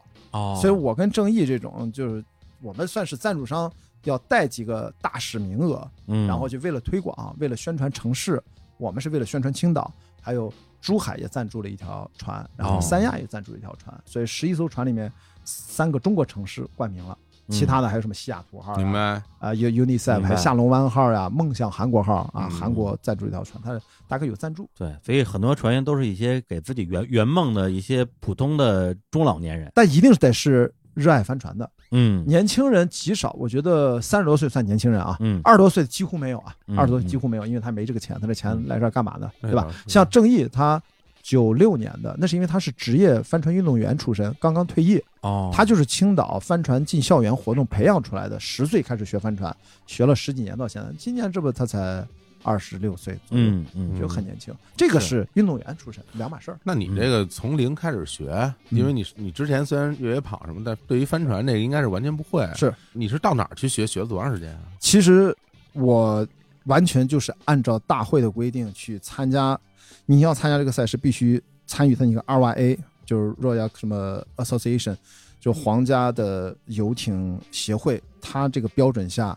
你要学四周，叫 Level One 到 Level Four，嗯一个月四星期。嗯一般来说，你要所有的选手交了一个报名的钱，嗯整个 training 是七千镑，七千镑。然后呢，也就是说你像我零经验，你只要这四个 level 考试都合格了，就可以直接上传。我呢是给自己又追加，多学了，把 level four 嗯又多学了一遍，因为我当时二零一九年五月份去学习嘛，嗯因为中国选手他是为了整体控制整体的预算，所以他们就一口气儿从 level one 学到 level four。老外一般都是没有人那么累，哦，从一学到四的，人家都是拆成至少拆成两部分，甚至三部分，还有拆四部分。人家当成来玩儿，每次就来一个星期，啊听听康乐练完了回去休息了，一回味特好。嗯为了准备一个比赛，提前一两年就开始准备这个训练，所以人家 都是享受这个。我是因为我说我没有任何帆船经验，所以呢 Level Four 就是打一场长比赛，嗯一星期的比赛，嗯到从英国 Solon 海到法国海岸打一个对角线回来，大概七天绕那么一个三角形回来。我还不单单是那个纯训练，还得真出去就是比赛，当然了，你你的训练就是为了最后啊，以赛 Level 代练 four，对啊。是一个完整的训练，嗯给你弄三四个船队，嗯。凑够了人，啪来个比赛，七天不靠岸，嗯。全部在海上。所以这个 Level Four 我连续打了两个 Level Four，嗯。所以当时这个教官组委会办公室都震惊了，说你体力可以吗？我说我就是体力没问题，终于听到这句话了，教官说这人是不是就那谁关关雅迪，见识了？不是教官说你别跟我这吹，这事儿跟你说谁都谁都干不成，就是，你以为你是关亚迪啊？然后我就是我，他们他们也不差带上我，他就觉得嗯，反正这个你你想来那就来呗，因为他也知道你是嗯赞助的环球船员嘛，那就。那我觉得有一个问题，就咱就这么说，就比如说咱们学这个，对于普通人来说，对，学得下来吗？是的，只要一你对晕船是可以忍受的，嗯第二正常智商水平，真的如果你特别，我看到老年人就是没有通过的，他反应太慢了，明白还。有的确是年纪大了，就正常智商水平，嗯，就是这里面包括语言能力。语言能力你如果是个中国人，你人家都是英语教学啊，啊，对对，那只有这两个条件。那体能呢？各方面体能你干不了那，你别冲在最前面嘛，就是你你稍微的不能叫偷懒啊，就是你嗯别那么的去豁着命去干，就嗯不太危险。但是如果你对海洋有恐惧，然后你根本就无法处理正常的晕船，嗯。加上恐惧加上晕船就会叠加效应，或者说你语言完全不通，嗯。那你在国内国内没有 RYA 的教学，所以说你拿别的人家也不认，就是你学了美国的那一套那个教程，嗯。你来这儿还是要通过这个考试的。虽然它里面有细节的不同，但基本大差不差。等于。算是拿到了一个可以玩我们这帆船的驾照。哎，呃就这就考个驾照，嗯只是这个驾照你参加比赛得四周，嗯然后还得花钱，还挺贵的。其实这个嗯啊，活动问的很详细啊，嗯感觉是不是？可以去。像哎，你这个体面这个体格都可以啊。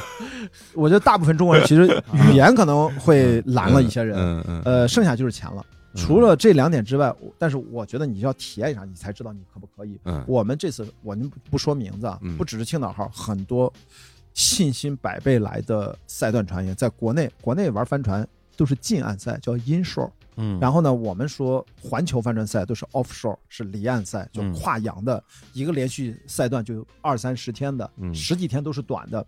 那么 inshore 的这种帆船爱好者嗯。或者运动员，他没有见过深海，嗯。没有连续那么操作过，那个睡眠系统、饮食系统、体能分配、精力分配都没有被挑战过，嗯。其实还是不一样的。所以呢，嗯当然。我我们是见到过，嗯。就是可能玩了十几年、七八年的，已经很资深的帆船手，嗯。到了克里伯一上船训练的时候还显不太出来，嗯。训练你看最多七天嘛，结果到了船上十几天过去，就人都不成样了，你知道吗？就是、嗯。就是就属于被打散了。我认为就属于精神上被击垮了，哦，最后连船都不愿意下，就不愿意上甲板，就拒绝，就是已经也难受，也不愿意是下船是什么？不是就不愿意下床，说错了，哦不愿意下床，因为你要你的棒上就是按班嘛，来回他可能就说，哎呦，今天我又病了，我不是就能抱病，就是休息，嗯还能多休息一个 watch。啊，只要那个时候你要想多休息一个 watch，嗯也只是多休息四小时，多休息六小时而已。李叔问我想不想有什么哎兴趣干这个？哎，啊说心里话，你比如说技术方面，我觉得嗯其实学一下吧，可能对我来说，我我我可以挑战一下。嗯，但是我对于在大洋上啊的那种天气的变化，嗯，然后那种，我觉得很多时候你是很难想象。就比如说，你有没有遇到过那种狂风暴雨什么的？主要就是狂风就是暴这这我觉得一半儿时每间吧。天对狂啊对，就是对对就是那种狂到什么程度啊？得，所以我刚才举一个例子，就是五十五节的风，算是我遇到的可能是最大的风了。我说嗯没有西雅图号那么惨，嗯，上了岸大家都交流，因为我遇到这个超强风暴还有飓风都有嗯，你能感觉到就是我们那次遇到几乎是太阳雨，我还在那个赛制上写的特别清楚。嗯我跟船长，我跟他站到最后，他那嗯很紧张的看着那个舵，那个船速已经最高瞬间时速已经二十多节了，像飞一样了。我就觉得，因为那船挺大的，但是你嗯在大海当中，你那个船就是个屁。那你们那帆收了吗？啊没有，我们那时候是帆只留了一个主帆帆，前帆都降了，啊，只留着主帆，而且我们的船长是切着一个巨大的斜线，绷得非常紧，就反正玩了一个他那个技术，我现在不知道用专业术语怎么讲。嗯。就是后来他们都问我们，你们监视器上能看到你们这个船速是怎么保持的？嗯。后来跟他们讲，我们用了一个斜斜的一个角度，这个角度其实挺大胆的，也就是因为我们这个船长他真的就是竞技心特别强，嗯。他就想好胜心，所以大家都非常紧张。然后那个海浪就是那个浪花，就是等于一直是层峦叠嶂的感觉，那个是让我是从来没有见过，在一边下雨一边有阳光，然后海的那种白色浪花翻滚出一层又一层的不同的白色和蓝色，有的像蒂芙尼蓝，有的像乳白色，然后。反正我没有看到全样，反正船长喊了我说：“亚迪，看那边，就看到一个鲸鱼的尾巴就掉到海里面，就是他看到鲸鱼跳出来落下来，就跟我们大概三十多米就在身边，我们都很紧张。你在深海里面碰到鲸鱼，如果是不是那么紧张的高速的情况下，我们还会挺兴奋的。啊，那一刻我们就赶紧开走，你也不知道他往哪游，稍微的蹭你一下，我们那个船可能就会崩掉，所以就怕碰到它，所以我们就没有人敢乐啊，就很兴奋，兴奋完了赶紧回头操作。嗯，活动还去吗？不太敢，你，我觉得你体力方面嗯还是有一定基础的嗯啊，毕竟这是吧，大壮大壮啊，又又爱踢个球啊嗯。嗯，但是你呢，第一怕死，哎，对，哎呀，对，哎呀，这，第二吃不了苦，哎呀，哎呦，受不了罪。哎呦，你看看，哎，就问你一个月不洗澡行吗？我觉得这个就一个月真洗不了澡，只能拿湿纸巾擦。哎，不过我我我真想说，嗯就是你，比如你们在海上有没有在某些时刻感觉到，我靠，这船可能要翻啊？有没有这种这种时刻？我们遇到大浪的时候会有这个担心，但嗯后来因为经过了跟船长交流或者看着船长操作，嗯船长肯定不会面露出任何的这种惊恐的感觉，因为我嗯们都是小白，我我当时就知道，我以为的这个东西吧，啊，可能不会发生，因为人家有经嗯验。但是啊，就是我们这么说吧，就浪很大，比如三四米的浪就很吓人了，四五米的浪就就非常危险了。是，就是那个，如果我们这个船上去，如果你这个打舵打的方向不准的话，那个嗯船很容易直接头往下扎，拍下去，扎进去之后，那哦船容易断。对，我们之前发生过，这个船就断了。就折了。是的，那个时候就紧急 求生了，马上进嗯入到 level two 的上课的，有一真就折发生过呀！当然发生过，船就会断的。断了之后，那所有人都落水了。啊，是的，但是不是我们这个比赛的船断，就是啊帆船在航行的时候遇到这种，如果你打舵那个，因为浪太大了，你正冲着浪上去之后，过了浪尖儿，如果浪太高的话，你船头不就咣下去了吗？还有我们在迎风浪的时候，那个船是不停的啪啪往下砸，啊就拍如果砸那海面的太狠，也会能砸裂或者船骨砸折，都是有可能。最严重的情况下，那个船就断了。那谁来救啊？所有哎，人我要跟你说，这就是我们 level two，就第二 level，啊，就第二级主要学的就是 ocean survival，就是海洋求生，哇，有一系列的。先上了第一天的整个的理论课，嗯然后当天下午在泳池里面，全程在泳池里面上课，就如何把那个救生筏从船上踢下去，怎么打开，怎么爬进救生筏，以及你要带什么东西上去，以及在救生筏里面要吃什么药，怎么生活，以及在船上就尽量不离开船。去救生筏说白了嗯，你如果上了救生筏，那个老师原话说的就是，如果你都要上救生筏了，这是你人生最后一次难忘的体验，你一辈子不会忘记它，要不然你就挂了。在救生筏不代表你能活下来，因为你能不能等到救援来。对第二就是救生筏可比在船上痛苦一万倍，因为你一个只有那么一个小筏子里面可能挤了十几个人，对，然后飘飘荡荡，全是呕吐物，被浪各种拍，不是那里面全是呕吐物和排泄物，为了哦先是呕吐物，然后可能就是你也你就这样，反正就是噩梦般的体验。所以说你不要觉得得你就万不得已才上救生筏，所以说一定要人跟船尽量在一起，不要离开船，船也好找啊，救生筏更小了。所以说离开船就意味着船要沉了才能离开，不然永远要跟船在一起，这个被救的概率才最大。对，所以这是我们上第二个 level 时候最重要的课，就是学求生。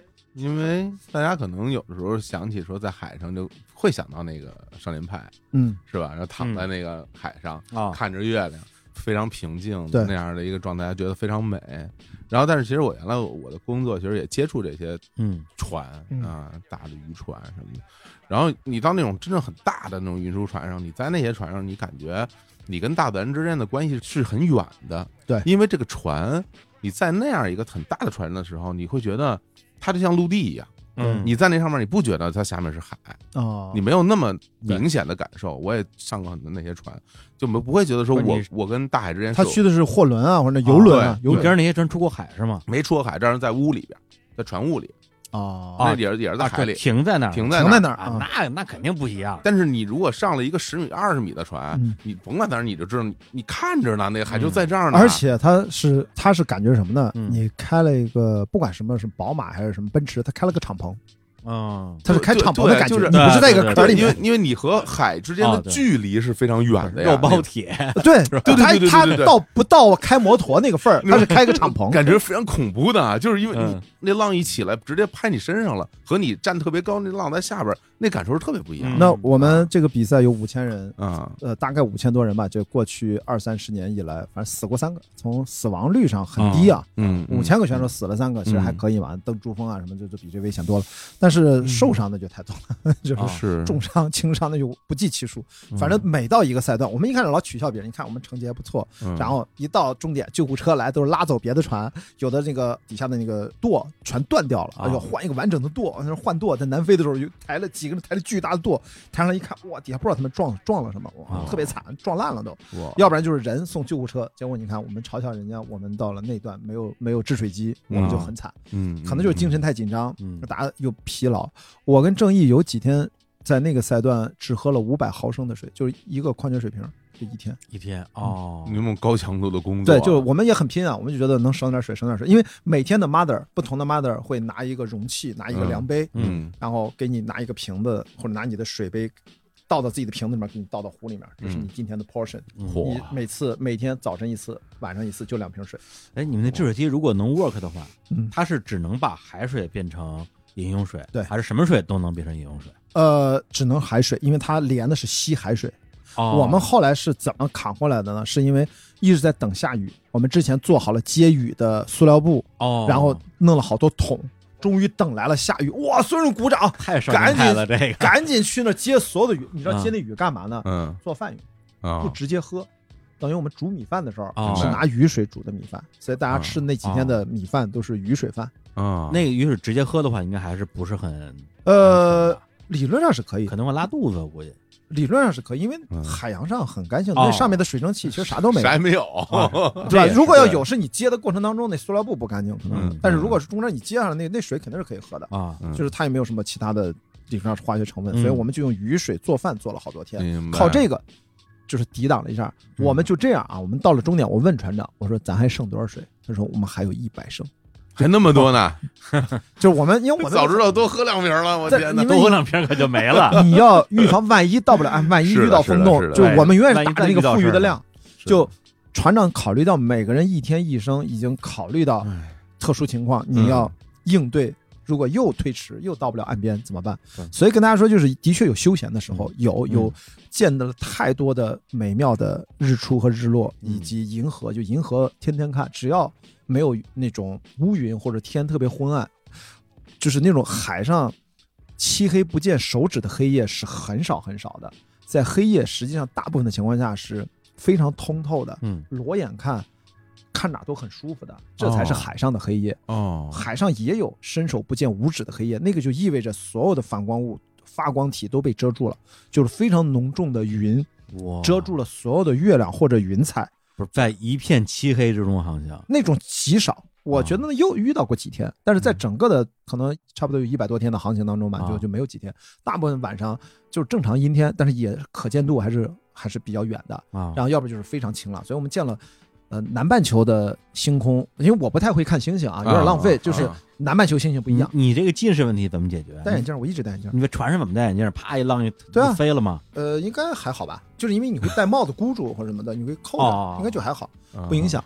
或者你如果真的担心这，我一开始也担心这个问题，嗯后来发现，因为你在上面不是越野跑，你看我都一直戴这个眼镜，嗯，越野跑颠颠颠颠，你在那儿可能就是浪打来打去吧，它不会说给你像下冰雹一样给你打飞，嗯那倒不至于，嗯，就还好。嗯所以就不停的换眼镜。嗯，你吃什么呀？在船上？我们说吃的话，就是我们在补给，嗯最后剩下来最多的啊，嗯因为菜很快就吃光了，因为绿色蔬菜扛不了几天就烂掉了，所以是你前几天还有菜吃。然后呢，我们大家凑钱凑了，我忘了一千两百磅，买了一个帆船用的一个冰箱，这个冰箱不是很大，但是可以用帆船上的我们烧油是发电，那个可以嗯。发电机一直发电，嗯，供这个冰箱可以存很多冻肉，所以我们这样还可以中间前半大段儿基本是保证有肉吃，到后来可能吃肉就少了。为什么买冰箱那么贵啊？那个冰箱就是船上专用的，所以它就很可能那个防水。制冷机可能不太一样，它倒不是防水，在里面倒无所谓，它肯定是帆船专用的冰箱，哦。包括它那个规格也不是很大。就是颠簸，在那对种颠簸的状态，它是制冷的那对，还种，得制冷，哦。它是就是帆船专用的。对，然后呢，剩下最多的就是土豆和洋葱，啊一般吃到最后就不停的吃土豆和洋葱，各种做法。啊，嗯，那碳水吃什么呢？呃，就是煮米饭、做面包，啊呃，是土豆都是最主要的碳水嘛。啊那么我们这个比赛要求的传统就是每天早晨让船员都要吃到大家用手工烤出来热腾腾的面包。你想哦想，沃尔沃根本不管这些，沃尔沃就看出速干食品，咔一吃一泡就完了。然后那比赛像我们这个业余比赛吧，就天天告诉大家上传学会烤面包。啊我跟正义现在我们都是按中国东方式的面食的标准揉的烤，但是他那个烤炉实在不行，那烤炉那个火苗烤出来都是膜不是他那个，哎呀，我一说到这个做饭我就很生气，你知道吧？然后他那个煤气罐，因为他是一共有四个煤气罐，我们一般都不会用那么多，嗯三十天可能用一两个煤气罐差不多了。嗯，然后呢，炒那菜的时候就永远没有爆炒这个概念，那那个火那煤气罐火也很小，哎，所以我就天天用很艰难的情况下给他们做各种炒饭，嗯。船员们都很爱吃啊，嗯中式炒饭。啊，中式炒饭啊，太爱吃炒饭了。嗯。呃，给他们做这个东北乱炖，嗯，哇，什么什么那个鸡米饭，哎，黄焖鸡米饭。黄焖，鸡米饭。哎呦，哇把这帮老外吃吃美死了，这是，酸辣土豆丝，哎呦。土豆丝，啊，这简直是他们说。我吃的是什么？我说 potato，你说嗯什么？雅迪这是 potato 吗？反正这丝儿就是他们不能理解，你知道吧？potato 为什么这么好吃？我猜想也是啊，他们都是土豆泥嘛，他们不做这不个。是，你们那厨师叫什么？妈妈是吧？啊不是呃，就是 mother 个太 mother mother 太有 duty 当妈这个当当 mother 对，就当妈妈。所以你对你当 mother 的时候，大家可能特开心。绝对，我跟你说，嗯雅迪一旦要当妈，他们都很兴奋。正义呢，是他不愿意做土豆，就是炒土豆丝，就是因为他觉得在船上切土豆太费劲了，啊他刀工没有我熟啊，切丝容易切手，一逛呢。对，我跟你说，难就难在这儿。我们做所有这些操作，做饭是很危险的，啊新手做不了饭。嗯，就我刚才说，你是是是在陆地上玩了十年八年，你上这儿你做个饭是那个船那个锅永远是歪的，哎而且我们那个灶儿它有个平衡作用，嗯，船它是个自动活动的，那个哦灶船怎么颠，那个灶儿保持基本稳定。刀底下有个云哎，台，有云台，哎，云斯台，对 对斯坦尼康。对对，但是你架不住什么呢？它要换弦了，你得用手扶着，要不然你今天不知道要换弦，你一回头那个灶台梆就断了，当当。我经常炒菜的那个炒饭嗯。乱崩，所以那个灶两边 有那个特别厚的塑料布，哦。这儿炒着炒着饭就砰这儿来一勺，砰那儿来一勺，就那个啊天天打的，像在太空舱里一样。反正食是神了，这个。真的做饭是我们每次上岸嗯去中国的那种超市买了嗯。好多中国的花椒大料，我们给它炖肉吃。嗯。就我操，这老外就是我们现在没事反正闲，因为我们的 duty 当 mother 就是嗯。就是做饭，嗯。啊，你在其他地方打扫卫生，所以嗯。你你别觉得这事儿好像就做饭很容易啊。嗯，如果一天三顿饭，两个人做，给二十个人做哇，那累死做了，累三顿饭累，死了，这其实你从可能早晨十点就开始切土豆丝儿了。就什么不干了这一天，你想想，你要切多少个几十个土豆的土豆丝儿，嗯。然后清洗、刮皮，然后再嗯开始炒备料，就按照中餐那一套，你要同时做二十个人的大锅饭。我做炒饭都是小灶儿，它那个锅就平板锅就那么大，嗯。我得分四锅炒吧，嗯，而且还要保证每一波下来马上能吃上。哎呀你，我做 mother，你得算出所有的这些时间点，让大家不能等太久。这制片人的这个 是吧？这管理能力这就出来了啊，所以我跟正义搭配，就是我们俩就是有的时候我们俩做，就是是大家最舒服的，但后来发现了，就是我们俩就拆开了。为什么呢别我们俩？，因为我们带一老外，其实反而配合的好一点。啊，我们俩在一起太浪费了。哦，还有一个对对对，还有一个你们俩分开，他大家就能多吃一岁中餐。对对对，但还有一个，我私下跟郑毅说，咱们呢，就是因为他年轻嘛，他老是在船上跟我容易说中文，哦，他英文现在越来越好了，但我觉得他没准再坚持一两年就都会超过我，因为嗯。年轻人学习能力强。嗯。我说别让人家老外觉得咱俩老是背地里面讲中文，又拉另外一中国船员，嗯，让人人家听不懂嘛。啊，对对因为毕竟不只是英国国家来，就法国人什么，人家也讲英文，虽然口音也很重，但是无所谓，船上使用语言就是英文。对。我就所以说我们俩分开一点，就是避免让人家别人觉得难受，因为我们对毕竟还是要体谅别人嘛。这个好，考虑的很周全。但的确，要不然人家，哎呀，你你知道这事儿，我天天你也知道我朋友圈嘚逼这个嘚逼那个，就是因为我 是嗯，我真的在每天发两万字的朋友圈，这个这个，我我真的是遇到很多老外来青岛号，你想想都是对中国不是那么排斥的老外，对吧？啊就是他们能选择，我们青岛号特别漂亮，是一个红色的一条龙，红色是个黄的龙，通道的那个哦嗯。巨漂亮。嗯。他已经是对中国是比较友好和有印象的了，但是他嗯。还是容易对你中国人有偏见啊，或者嗯。惯性思维啊，或者这嗯。种，你真的就要刻板印象，哎刻板印象啊，就这种耐心的跟他们交流，他们嗯。都没有来过中国，明白，只有一一两个嗯。是还是去过香港，还没有哦来过大陆。就来过大陆的老外，你会发现都没有。所以你跟他们聊起来吧，他们也愿意听，但他们嗯真的不了解，他们只能嗯通过西方的媒体了解我们。所以嗯我觉得我们这个计划叫 Ambassador Program，我们是嗯大使计划，这是克里伯称呼的啊。后来发现我真的像一个 Ambassador 一样，就是你真的再去。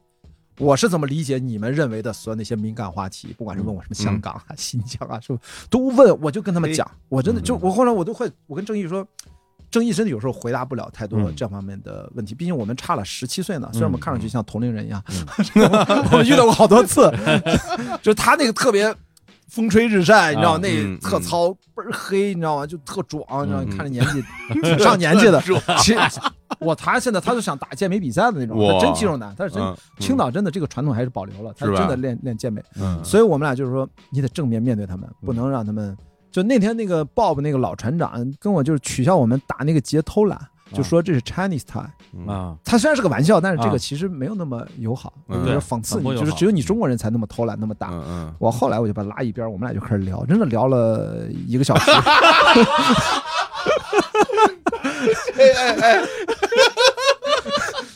这老就是真的，你惹谁不好？你惹惹郭雅迪，我聊死你！真的从这个英国的历史就开始聊，就是我的意思说，我很尊重你们，我也了解你们，但你得得了解我们啊。我然后铺垫了很久，我才跟他讲。你看，这还是中国人的特点，就是我们是讲理道儿啊。讲理。我说你不能讲那个中国节，就感觉他嗯熟了。我在讲，嗯我就说我说这个讲中国节不太好，这样嗯 Chinese time 啊，他就啊明白乐。对这个鲍勃船长他可是来过中国的，他来过啊青岛，他培训过我们的，所以他对我们是没有问题的。嗯他真的就是那种刻板印象，或者他无所谓，他特种兵，嗯他是特种兵，干了几十年，他什么都，他一个人给我们演示过，在训练的时候，他一个人在 cockpit 里面一个人换帆，操作所有的绳索。我操，我们全傻了，你知道吗？就是而且很淡定，怎么了？怎么？而且他教的很多东西啊，不完全符合克里伯的官方的指导的操作的要领。哦，他给我们的都是说白了就是最实用的，保命的。嗯。嗯他的态度像是 fuck it，就是去你妈的，什么跟我聊这些，就是嗯。全是那种老头巨横，而且小海圆墩子，海上的战士，哇，他那个特壮，现在也胖了，嗯。走哪儿什么都没有，而且他是打过，他已经走过好几次，四次环球了，他已经，嗯。就是人家从各方面就你啊就没得说。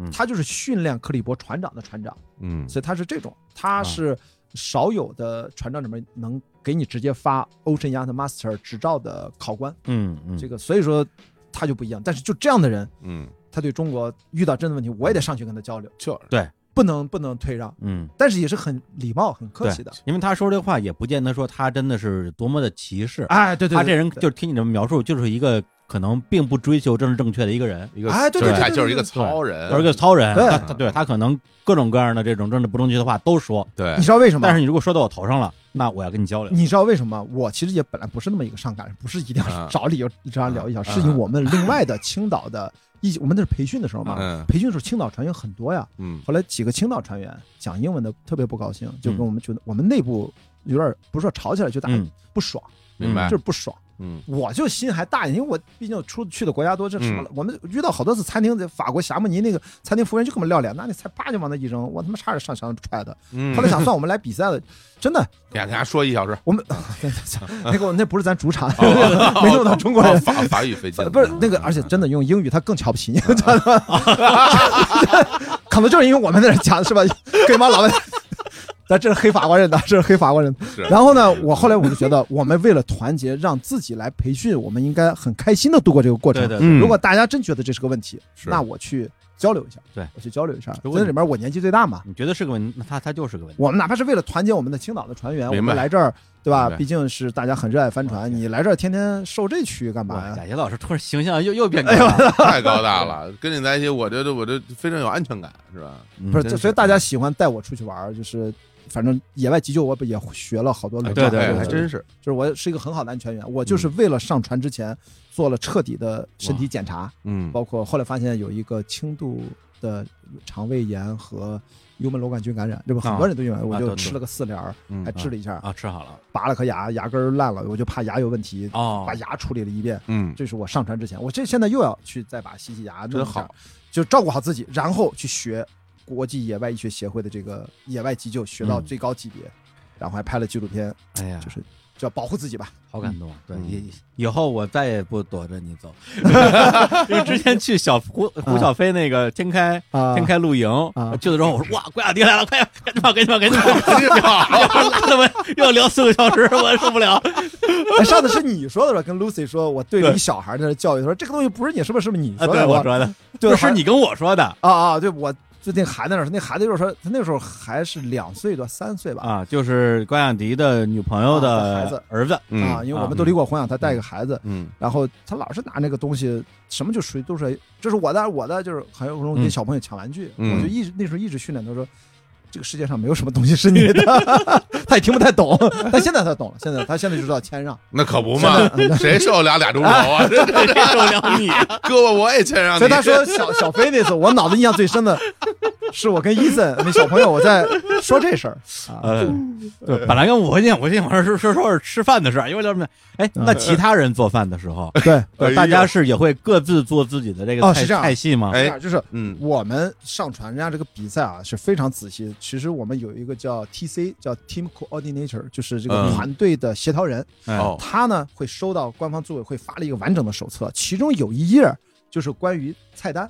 其实我们每周吃的东西就是都已经安排好了，哦，有明确的早餐吃什么，中餐吃什么，哦。晚餐吃什么。嗯，然后呢，我们那个负责食品采购的那个人呢，要带着几个队员在上船之前，按照这个菜单把对应的食材买好、归类好，哦，并且最重要的是，只有这个人他知道把食品都分别储存在船舱的什么位置。嗯，做饭的时候都会负责食品的这个人，把今天做饭的材料会跟今天的 mother 介绍清楚，明白哪些东西在哪儿在哪儿。但是到后来东西越来越少，所以就无所谓了，嗯看什么吃什么。嗯只有到我们这儿，我们船长就会让我们 freestyle，嗯就是雅迪，你们想做什么都可以，中餐、哦。反正你们怎么做都好吃。所以我们在船上是有特权的，不用 follow 这个 menu，、哦。我们爱咋爱做啥。就其他人得按照那个 menu 来做，不能说你墨西哥人做墨西哥的菜。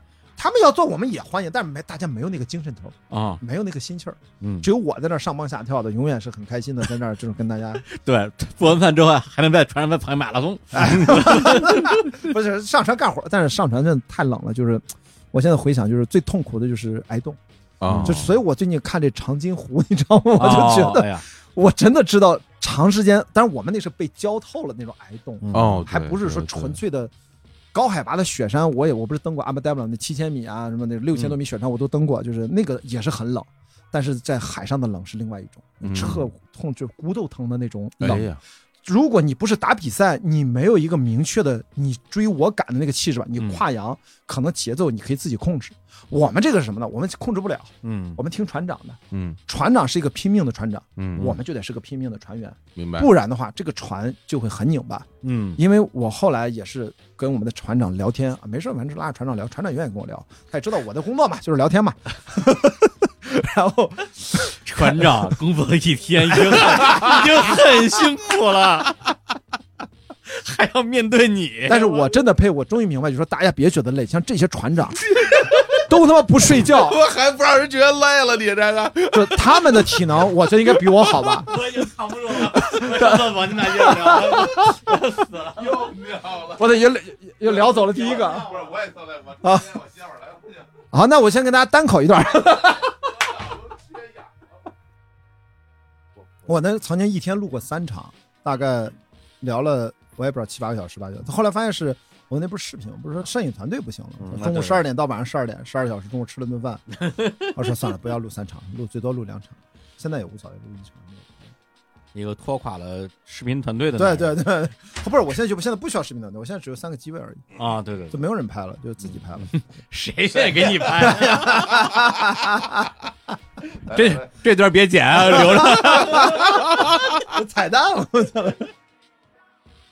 来来来，刚说哪儿了忘了，啊？哦，就吃这个这个做饭做饭。哎对。我觉得咱们这节目啊，你也别想什么结构了，哎，没有结构，聊吧，来吧，来吧，来聊完吃喝，我就问我关心的。哎。这拉萨，哦，我跟你说，拉萨是最精彩的，你知道吗？哎呦。哦因为我们在船上那个厕所不叫厕所，嗯。不叫 toilet，也不叫 washroom，叫什么呢？叫 head，叫头。为什么呀？这个有一个传统说法，我也想不起来，因为船长给我们解释过。嗯。就最早的说法就是流传下来的，嗯。古代水手那个厕所就叫 head，嗯。所以说我们永远是要清理，我们就说清理那个 head，go to head，就是嗯我要去上个厕所。哦，然后这个厕所呢，最重要的就是它是没有那个马桶盖儿的，不能嗯把那个盖儿掀起那个盖儿，要把它拆掉。然后呢，我们男生在那上厕所都要坐着撒尿，嗯。就是尽量讲礼貌，不要站着撒，因为会撒到外面。啊撒到外面，你也就算撒到不想撒外，你也得拿纸擦一下，不是，而且你在船上对。逛荡成那样，瞄瞄不准。对你也不可能对。不撒到外边，而且它不是一般的撒到外边。你知道，为什么要拿到？全在外边了，我估计有很有可能啊。你知道为什么要拿到那个马桶垫吗？嗯。是因为发生过一次很有名的事故，哦，就是一个男的船员夹着小鸡鸡了，被那个东西在颠簸的时候咣当给夹肿了，反正很麻烦，就是很搞笑。后来就怕发生这种夹的这种事情，就把那马桶垫儿，把它那个半圆形那个盖儿，把它直哦接拆掉。也是啊，也是啊，它一颠起来，啪，你坐在上面，很可能。但我其实还是没懂，他反正我也不懂，就就对，因为你座位上边的话，嗯对。你马桶盖在你屁股后边，就你的后不是是那个垫儿。那个半圆形，一个盖儿，第二层。哦，哦哦那啊那个那个啊圈儿马桶那个圈儿把圈儿哎，拆了。要把马马哦要把马桶圈儿那懂了直接坐那个呃对马桶体上。啊，那是得加着，是的，那对吧？啊那个那个那个要把它摘掉。嗯。然后呢，这个马桶大家千万别觉得恶心啊，就是恶心在后面，因为老外你也知道，他们其实还比较爱干净的啊，所以我们都是用那种酒精湿纸巾啊，就是嗯。打扫的最认真的就是这个 head 哎这个洗手间，啊，每天都有各种的 watch，除了刚才做饭的叫 mother watch，还有其他 watch，其中负责 cleaning 啊，负责这个清洁的嗯。有一个人专门就是每天擦厕所，每天都轮一个，他就只擦厕所，一天擦好几遍，就这个人的今天的工作对，他就是，就是擦厕所，那这个负责这个这个这个卧室叫什么呀？就叫 head，就叫 head 哎。哦，头儿哎叫头儿，但但它是中间的一项，啊，比如有厨房，有头儿，有什么 mother，还有什么啊。你就嗯还有 log，就是每个人写日志，这个人只要他在班上，每小时要记一次 log，哦。要看抄一遍所有的嗯。数据，在那个本上都要留。那么擦的时候擦干净，干净到你在里面吃中饭都不会闻到任何的异味，你不会觉得恶心。但是嗯。为什么它还是挺恶心？就是因为我们一般啊在船上小号儿无所谓，嗯。关键是大号的时间管理的问题。只要一看，哟，船长换帆了，现在一问，接下来十几个小时都是顺风，嗯可能都是球帆或者都是侧风，就是不是迎风。啊阿普问的迎风就是要来回换弦的往前走，因为嗯迎风来没法走直线，哦就意味着船就咚咚咚，一会儿咚一会儿咚。那只要是侧风比较稳定，或者是顺风，啊颠簸比较小，他竟赶紧排队上大号，因为你坐在那儿，他不往上颠，你知道吗？哦不然的话，然后但是有的人就忍不住了。最惨的就是什么呢？因为所有的马桶里面不是都是要有点水嘛？对我们一般当年在猫扑刚诞生的时候，在二十多年前，网上有一个经典帖子，就是怎么压水花的问题。啊对对对，啊你你看看你们咱 咱同龄人都遇到那个多少千层楼啊，就在讨论压水花的问题。但在这儿你要知道，那个水花它是歪的，嗯比如说，哎，这个下面接下来这一段话 发挥各自的想象力，就是你你大小号齐流的时候，如果那个船又是歪的，它很可能你坐在上面，那个水就会流出来。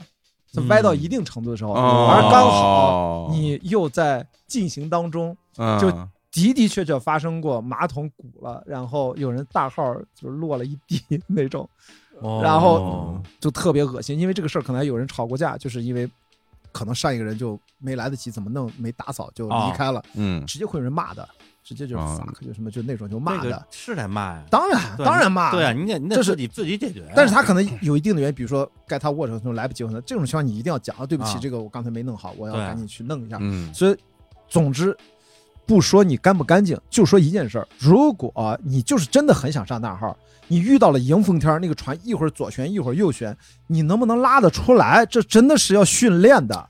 真的你你想想，你是要那么扶，那个船是歪的，注意啊，这不是那灶，那灶不是在稳定器吗？那那灶不是能自动回正吗？马桶没有云台，马桶没有云台，就是你知道吗？你我们经常在厕所都是这样的，然后你现在大家这个音频节目看不到，就这样，然后你那个屁股呢，要出的那个眼儿那个位置要对准，要对准，你知道吗？你不能，要不然就会很不舒服。对，就是你要你的倾斜角度要跟那个马桶对。保持一个垂直，而而且人是会有那应激反应的。啊。你颠一下，你就就加紧，就缩回去了。然后呢，最精彩的来了，最精彩的来了是什么？还有还有更精彩的，来来来来，最精彩的，你知道为什么要这个夹角？是因为这个马桶？它不是抽水马桶，嗯。啊，它是在左手边是一个充气马桶，它是要有一个阀要拉起来，啊，它是通过打气一节一节的气，就是让那个排出物啊嗯掉下去。然后后面一推吸进去，往外一推，上面一吸一吸一吸，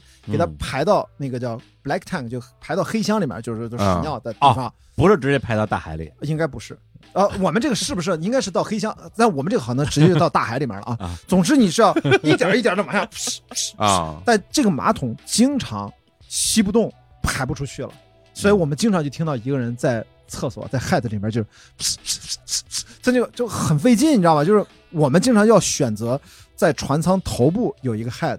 然后在中部有一个 head，我们嗯最后都是看哪个打气儿比较好打，我们去哪一个。哦，但是这里面又有一个 tricky 的地方，就是头部那个 head 颠簸的明显的比中部这个要大，嗯对但它有的时候呢，明显那个打气儿那个可能头部用的少，哎它就还好用一点。嗯，中部这个呢，就打起来就没有劲儿，它应该是靠个阻力给你顶出去，明白那个怎么摁呢？就太松了，就顶不出去。嗯所以说呢，这里面就是你要斟酌一下嗯什么呢？就是你是要一次排很多，再往外打呢，还是边排边打呢？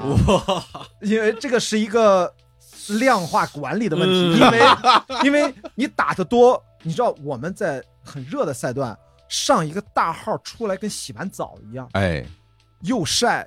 我们是那个拉帘儿，是个拉锁拉帘儿，里面嗯不透气，啊，然后你在那还在不停的做运动，哇。你还要加还要打，混氧运动，哦，混啊，对对对对，你要拉屎拉出混氧这也很难，然后出来浑身汗的都不行，然后你喘都累的不行了，你知道吗？就是这还是更惨的。如果是大冬天穿的里三层外三层，你光先脱衣服，我们说的都是连体服。为什么穿连体服啊？我们如果是干衣或者那个是有连，就是算那个裤子也是有背带的啊，为了保哎暖吧。包括里面里层有的也是连体服，啊所以说如果天特别冷的时候，真的上大号是一个工程。哦，那那你连体服，你岂不是要脱成光膀子呢？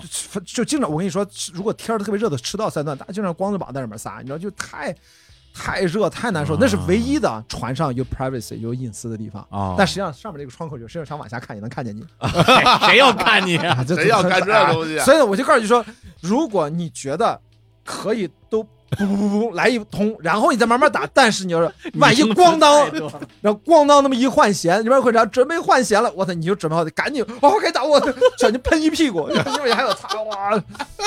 我跟你说，就是这上大号，我跟你说，只有真的长航过的人，你才知道我说的这话的意思是什么。这都是你在嗯近岸赛永远遇不到的问题，嗯吃饭遇不到，拉屎撒尿的问题遇不到啊，然后你睡觉的问题、做饭的问题，什么这些都遇不到。嗯因为你在船上去打一个近岸赛的绕圈绕标的比赛，嗯还是你在船上要生活过，以几十天、二三十天为单位，嗯，是完全不一样的两个概念。真是对还要比赛，还要竞速。咱们刚才说这段啊，可能就有听众听众说啊，这嗯。这这么啊太恶心了。嗯。但这段我我非常想聊，就在于说，因为我们在这个城市生活呀、嗯。和平年代啊，大家很多时候意识不到自己是个动物这件事情，是的，对吧？要吃饭啊，叫个外卖，啊上厕所啊有各种冲水马桶，对。啊还有冲屁股的马桶，对对大家就觉得说，哎，我是一个很很优雅的，哎啊，干净的。啊，嗯。一个人类。嗯，但是真到那个时候，你就知道自己就是一个不吃不喝就得死，不拉不撒也得死的对一个动物。但我能完全接受这一点，就是因为我过去几十场的这个超马越野跑的经验，嗯让我在各种的艰难的环境下都要倒头就睡，吃不下任何东西也要必须要吃。嗯所以超长距离比的不是谁的体能最强大，其实比的是谁的胃消化能力维持相对正常的同时，保持精神工作能够嗯正常，精神精神上能够正常去判断。去判断线路，所以我其实已经完全对我来说没有那么挑战，只是不熟悉而已。明白其。实真正嗯艰难的东西是在甲板上，甲板上面对那种惊涛骇浪，面对这种高强度的工作，而且都是英文交流，那上面通讯全部靠吼。全部靠吼，就是船长在船舷掌舵跟前甲板的操作员，然后如果要说任何的话，估计都要中间传递一下，哦因为风一大，如果是迎风，你喊的那个声音过不去啊，所以就是传递。那么画传话不都吼传错了？吼的最多的是什么？然后就换帆啊，或者左舷啊准备收帆降帆，换帆怎么说？我们是叫左旋右旋，它是嗯 port side starboard。你看所有的帆船上的用语都不说 left 和 right，嗯它的左旋叫 port side port p o r t port side，右旋就叫 starboard，嗯，就是星星的板子，反正 starboard 就指的是右旋。所以在船上所有的这些很多的操作的名词，其实有点像医学一样，讲我们的心脏，我们叫 heart，然后叫什么 cardiac 什么，就是就它都有个另外一个词儿。这个呢，它那个医学是医学的道理，但帆船上它就是一些俗语，它一直延承下来，我们就这么听着，就这么念，就要跟着去学。行再聊聊这个睡的事儿。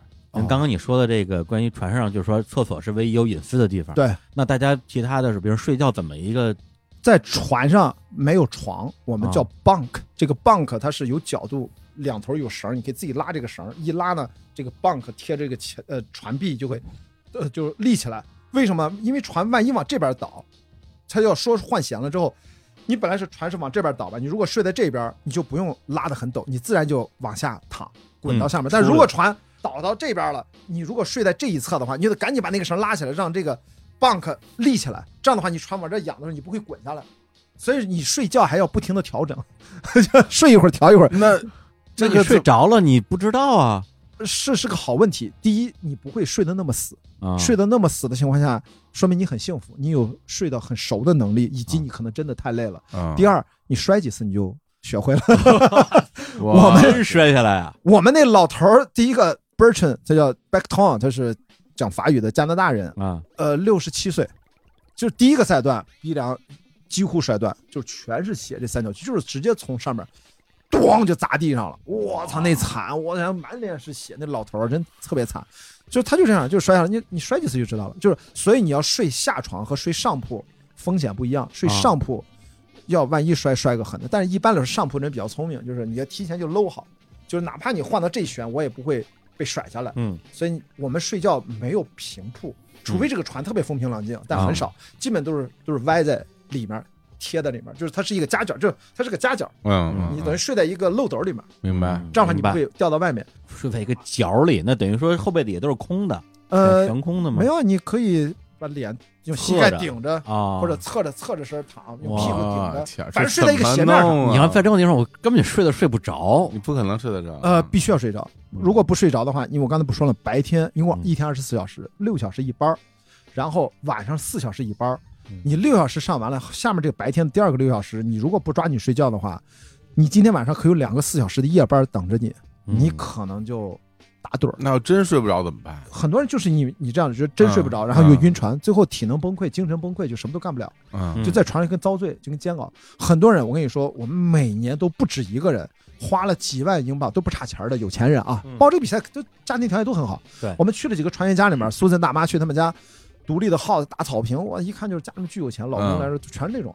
结果真的就有人报了第一个赛段，后面直接放弃，钱都不要了，不可以想象，不是不遭不遭可以这罪，想象，受不受这，这还是老外，能？能把这第一每年都有不是你像我送我自己一个什么什么退休礼物，上去之后你妈的天天我天摔大跟头，然后喷一身屎，一身屎，这个就而且如果真的是那种喜欢自己一个人待，你就船上那么狭小的空啊间，对，天天烦不烦你？我再他妈喜欢你，跟你连着待三十天，你烦不烦他？嗯，你都说不准这种摩擦啊，就是在别说三十天了，嗯有的时候四个小时都可能都费劲。这个看来我这老李这个心灵创伤，呃，要不回头约一个我 therapy 倒是想挺想让你跟关老师啊 一起去玩三十天，三十天。三十天，哎，三十天回来，我告诉你，你肯定你整个人不一，样。我肯定斯德哥尔摩了，你知道吧？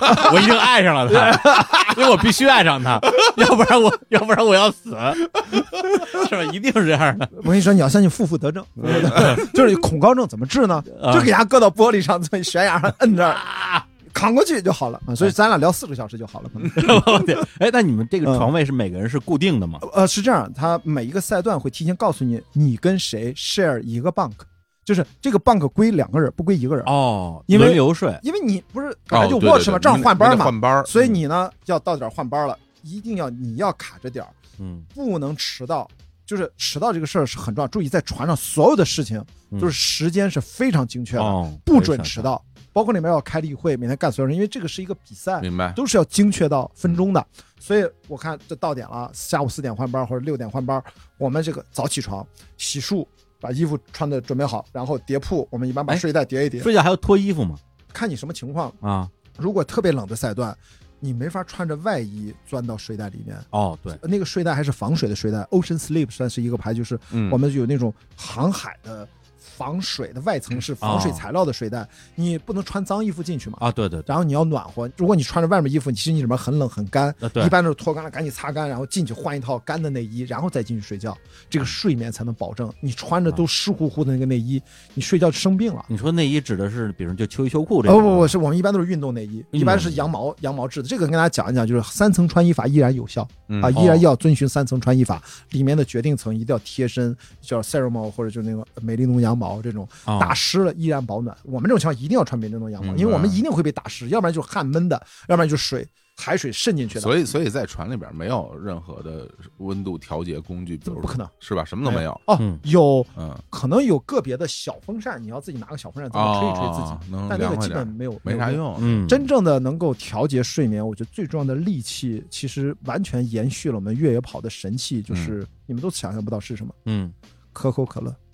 就算给他打广告吧，百事都不行，我觉得。当然，其实百事可乐也是一样的。不是为什么？首先，可口可乐里面有咖啡因，就含糖，让你保持血糖不会低血糖，不嗯会萎靡。更重要的，它那个提劲儿，神清气爽。因为我们特别疲惫的时候，我们在越野跑，我们在超马越野跑，我自己有过几次切身的经验，不管是一百公里还是一百英里，当你的胃万一我的胃是很强大的，但我嗯遇到过一两次真的吃不下东西的时候，我们就靠喝可乐跑完最后三四十公里，嗯几个补给站只喝可乐，别的吃不下去了，就可以跑到终点。就是有可乐能够有一个基本的保持糖分，然后保持一个弱酸性，辅助你胃液去进行消化功能。嗯吃一点基本的基础的东西嗯就可以了。那么在海上，可能你上班的时候特别惨的一个 watch，嗯，补点糖分，还是能够快速的有这个感觉。对。而可口可乐，我甚至觉得它除了你说的这些什么糖分啊、什么咖啡因这东西，它可能对精神上会有些帮助。，当然它就是喝完之后让你心情好。啊，是是是，就是，所以我跟正义呢，一般都会自己买那种三百三十呃两百五十毫升，反正最小罐最小一样，哎对最小哎最小罐，我们家因为常备，哎，我也常备。我只要心情不好 对，就喝可乐。是的，这这真的是真的是这样。我跟你说，有的时候我们不是心情不好，我们真的就是太累了。对对，太累，哪怕就是为了睡好一点儿，就是为了让自己开心一下，就喝一个可乐能提提份儿。我们时间长了，你看我不是二月十四号上了岸，本来我就刚看完手机信息，不是内心澎湃了吗？结果我们的官方媒体团队每一次我们上，青岛号都要接受采访，他知道了，不是马上要过春节了，你说几句吧。说完说英文啊，感谢我们怎么样，嗯正常英文采访。他说说你用中文说一段吧，用中文说呢，我因为我刚看了那么多信息，其他船员还没怎么看呢。啊，我就说着说着，哎，我就觉得想到国内这些情况，说着就自己感动了，你知道吧？就是热泪盈眶。后来那个说，啊你这行为要不要重来一段？我说不用重来了，就这样。所以我回头看我那个采访视频，我整个那个猪头水肿的都不行了。哦，嗯就我整个就我又没戴眼镜，因为他说你把眼镜摘了，因为我那是个墨镜，看不见眼睛，啊我就摘了。整个我那哦眼就是那个眼睛特别乳滑，你知道那眯眯眼睛肿的。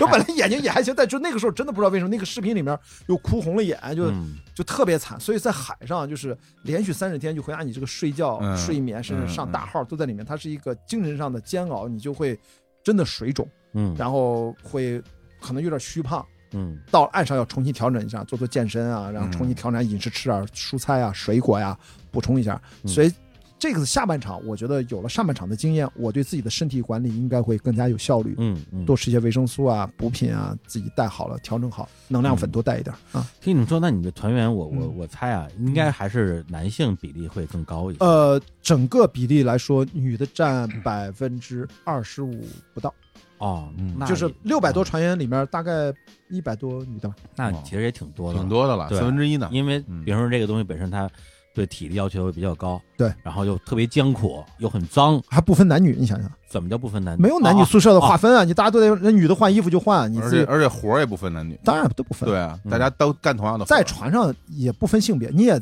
在那儿，极个别的人还有点想法，因为的确有些八卦说叫 Clipper Baby，有人是在船上谈恋爱，哦上了船谈恋爱，后来就结婚生孩子的，哦，就叫 Clipper Baby。我们这次这个船上，我觉得现在是可以讲，因为人家就结婚了。我们哦船上这次青岛号上嗯有船员就在船上相识、谈恋爱、会议结婚。这个绝对是患难之交，这个啊太患难了你。想想，你在那个环境下，如果彼此在最难看、最糟糕的那啊种原始的状态下，还觉得对方看对了眼儿，嗯，一般来说，在那种环境下，说白了没有任何欲望，真的就作为男性啊，从生物真是生物真是真是来不及有欲望，就是每天想怎么活着，就别生病，就别感冒，对只有求生欲。只哎对，就那叫什么叫满满的求生欲？我们这是满格的求生欲，没有想法，所以见也都是大姐，也都是啊，姐呃大姐，呃各种婶儿，就是就是年轻姑娘极少，就跟我比我小的个把，嗯但也都是三十五往上。明白，啊中国船员有几个小年轻儿，嗯，中国都是很年轻的，国外没没有。是。因为我觉得这个东西就是听你，比如刚开始说啊，嗯。说我这个帆船航海，嗯。大，家可能一想象啊，每个人脑子里不同的画面，嗯。很美，可能是觉得很浪漫，浪漫啊，很野性，或者有这种英雄的那种对。情节，对，不，因为是这样，一般来说真的是可以这么想象的。如果你只要不比赛，你也不竞速，比如说是个 happy boat，、我们就是大家轮流来掌舵也无所谓。那再糟糕的情况下，你是乐着玩儿，你也因为你不计较名次嘛，嗯你的心态和感觉不一样。我刚才描述的一切的有一个前提，嗯，我们要拿成绩。是，但是他们就算是不争这个名次，但是你们经历的那些东西，他们一样要经历啊，。是的，是对，的，吃的也是那些东西，啊厕所也是那个厕所，床也是那个床啊。对对，然后你条条件是一样的。你的确是会看到很多美丽的日出、日落、嗯星空、银河，嗯它都是有代价的。嗯，就是你去到赤道上去看，你到南半球去看，我们穿越了咆哮的西风带，嗯。常年四十节风以上，嗯。就常年就咆哮西风那高纬度，我们比赛要求不能超过南纬四十五度啊，嗯，我们已经到了四十四度几了，哇。你再过几度我们就违规了，嗯。因为你越度数高，风越大，你船速越高嘛。哦，我们为了抢船速，我们就再往南走一点，就迎接更大的风。去他妈的不管了，就大家不就累一点吗？船长就作，你知道吗？咵就冲。这船长都是野人，这船的野人，但是我们。真的就船长说哪儿我们就打哪儿，这一点我是觉得，当年我们开赛之前在英国有一个船员的，嗯。就所有人的大会，嗯，大概六百多人来了，至少五百多，大家第一次青岛号的所有的各个赛段的船员第一次集体见面，大家见完之后，每个船跟每个船分开，分一个大屋，做了个很重要的游戏，回想我觉得是决定性的，什么？做了很多游戏，其中一个游戏就是说大家现在站好了，互相别挨着，离太近，散开。好，大家闭上眼。好，我现在告诉大家，如果你认为我们这个船是一个非常休闲的船，是来玩休闲的啊，我们从零到五，嗯五是最激烈、最 competitive，嗯从零呢是就 happy boat。嗯那你现在你就想来玩的，零的请举手，嗯我就听着，我就闭着眼，我还没什么举手啊。一的、二的就陆续的举手，好，这道，请放下。三的、四的，就说到四和五的时候，今天哗哗哗各种举手的，你知道吗？就觉得。敢死队呢，这个然后我操！你说那次就是说，我这没当个事儿，因为我什么都不知道，你说什么我就跟着干。我你选的几啊？我选五啊，肯定选五。什么叫肯定选五 肯定选五。然后呢，我中间他不是有中场休息嘛？中场休息就是大家就，嗯然后我就出去看，我们的船长在跟另外几个船长很高兴的抽着烟。那船长年轻啊，发际线堪忧啊，没什么头发了都，嗯其实才三十二岁，哦咔那儿抽烟，Chris 咔那儿抽，特别高兴，眉飞色，咔咔咔咔就我后来侧耳一听，我悄没声了，听不太清，但一听你说我们四点五分，four point five，就他嗯特别觉得，就他喜欢这样的，对，他是他要这个，对他打过奥林匹克的，他是嗯他要竞赛选手，嗯就他终于觉得，哎呀，你知道这样的船长，如果遇到一帮很不成不成那个啊。不成器的船员，哎。他们就打，你要不韩国号，韩国号就这样，就那个船长就一直睡觉。我们船员到了岸边儿，大家老外都是拥向酒吧，嗯，我才知道水手真的是这样，上了岸找酒吧找女人，就是全是这种。跟大航海时代一模一样。一，模一样，真的就是这样。我 我真的玩完了这个帆船的前半程，我算玩完说的比较轻松一点，哎。你会发现我终于理解什么刚才为什么加勒比海盗什么，就是你会发现古代的这些水手都他妈是亡命之徒。嗯。就你在船上，你在古代没有电子设备的时候，嗯。就一九六九年，罗宾爵士单人环球不间断嗯，也只有电台，只有六分仪和罗盘和电台、海图，没有其他电子设备了。嗯所以说，水手都是亡命之徒，嗯才能把船开到大洋上，然后再开到下一个目的地，还能开回来。所以我觉得他们上岸就要放纵自己，要嗯要换。而我就搬着电脑去写文章，就吧？就我永远在旁边一个餐厅或者酒吧能上网，有 WiFi，就他们看到我永远坐在那儿，我不参加任何的除了官方要求我去的活动，颁奖礼嗯我都去拍拍拍。就他们那种私下的聚会，我都不去，他们都觉得我很怪。嗯，就像我当时在电影学院也是，就就我就很怪，我就不太参加这种活动，我就说我就是来工作的。我一直跟他说这是我的工作，我来这儿是给青岛号工作的，我没有说要上传玩儿，都没玩儿。嗯我就大量的文章要写，短视频要剪，播客什么的，我就一直在弄这个还有儿。播客。啊，那时候没有，我就一直在写很多东西，哎，这船上有酒喝吗？严禁喝酒，严禁喝酒？当然哦严禁喝酒。哦，这跟酒驾一样，酒开船一样是，但是这个跟我们以前那个是读那些故事里边就不太一样了。啊，是吗？不是水手不是在船上各种喝酒吗？呃，其实是我是认同，就是你你在船上，你想想人高度紧张，如果一旦喝酒，你出现操作任何细节上的错误，嗯一个船爆掉，一个帆爆掉，我们一共就那么三个球帆，一号、二号、三号，你没有备用帆，你哦爆掉一个帆，你就意味着你在该用这个帆型的时候你没有了，你就速度就哦，丢了。伤害不一样。不一样，是根据你的风速，根据你的真正的情况不一样。其他的几个帆不容易爆，但球帆是很容易被撕破的。嗯，所以说，船上每个人要求头脑要清醒，嗯肯定不让喝酒。要是我的话，我都害怕。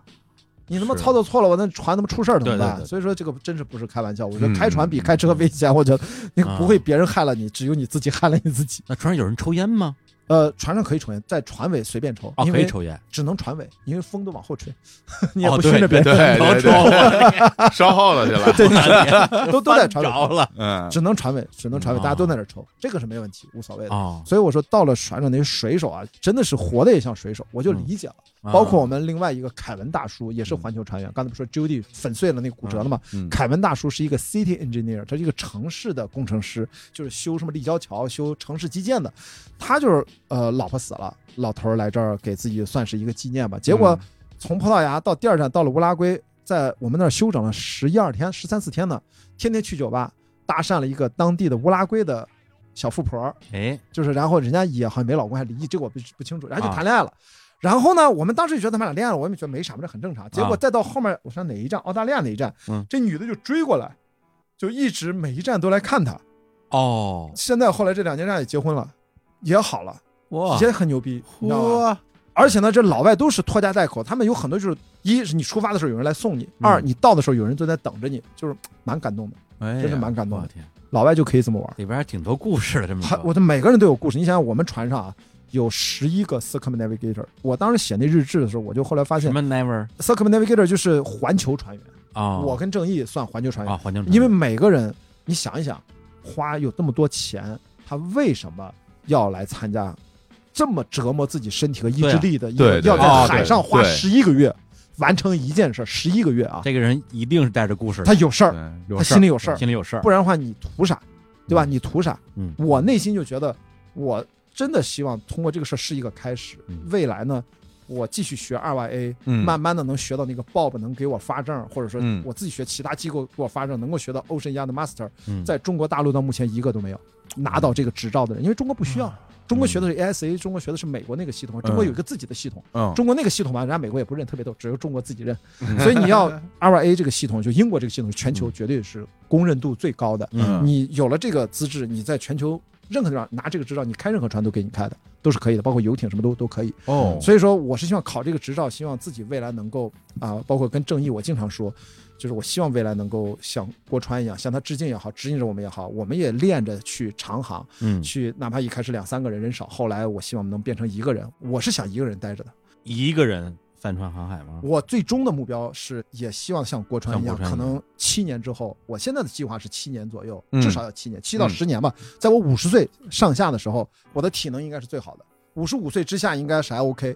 就是生理指标会下降，但是你要相信你的智慧、你哎的知识、你的技能，你学会了嗯修船、看海图，学的所有的天气、水文，你要掌握这些所有的知识和技能，然后你一个人能够在海上生活，飘回来啊！因为我也不会什么比赛，我也不会赶什么速度，我希望能够尝试着去实现挑战一次单人环球不间断，这可能都是七八年以后的事儿了。嗯，在这个中间过程当中，克里伯环球帆船赛只不过是一个开始，它是一个体验式的，我跟一二十个人嗯。大家协作嗯去搞一个追逐赛。嗯，但实际上我自己真正想干的事儿，呃，我当然成为不了国船，也没有必要成为它，而是说嗯。我自己可以去真正看看这个海，嗯。然后就先从长航跨洋开始，再去环球，最终可能跨一两个洋没问题了，就可以做环球了。这是一个自己的内心的莫名其妙的愿望，我觉得是符合我的成长经验和对这个世界的认知的。这个就是你的故事。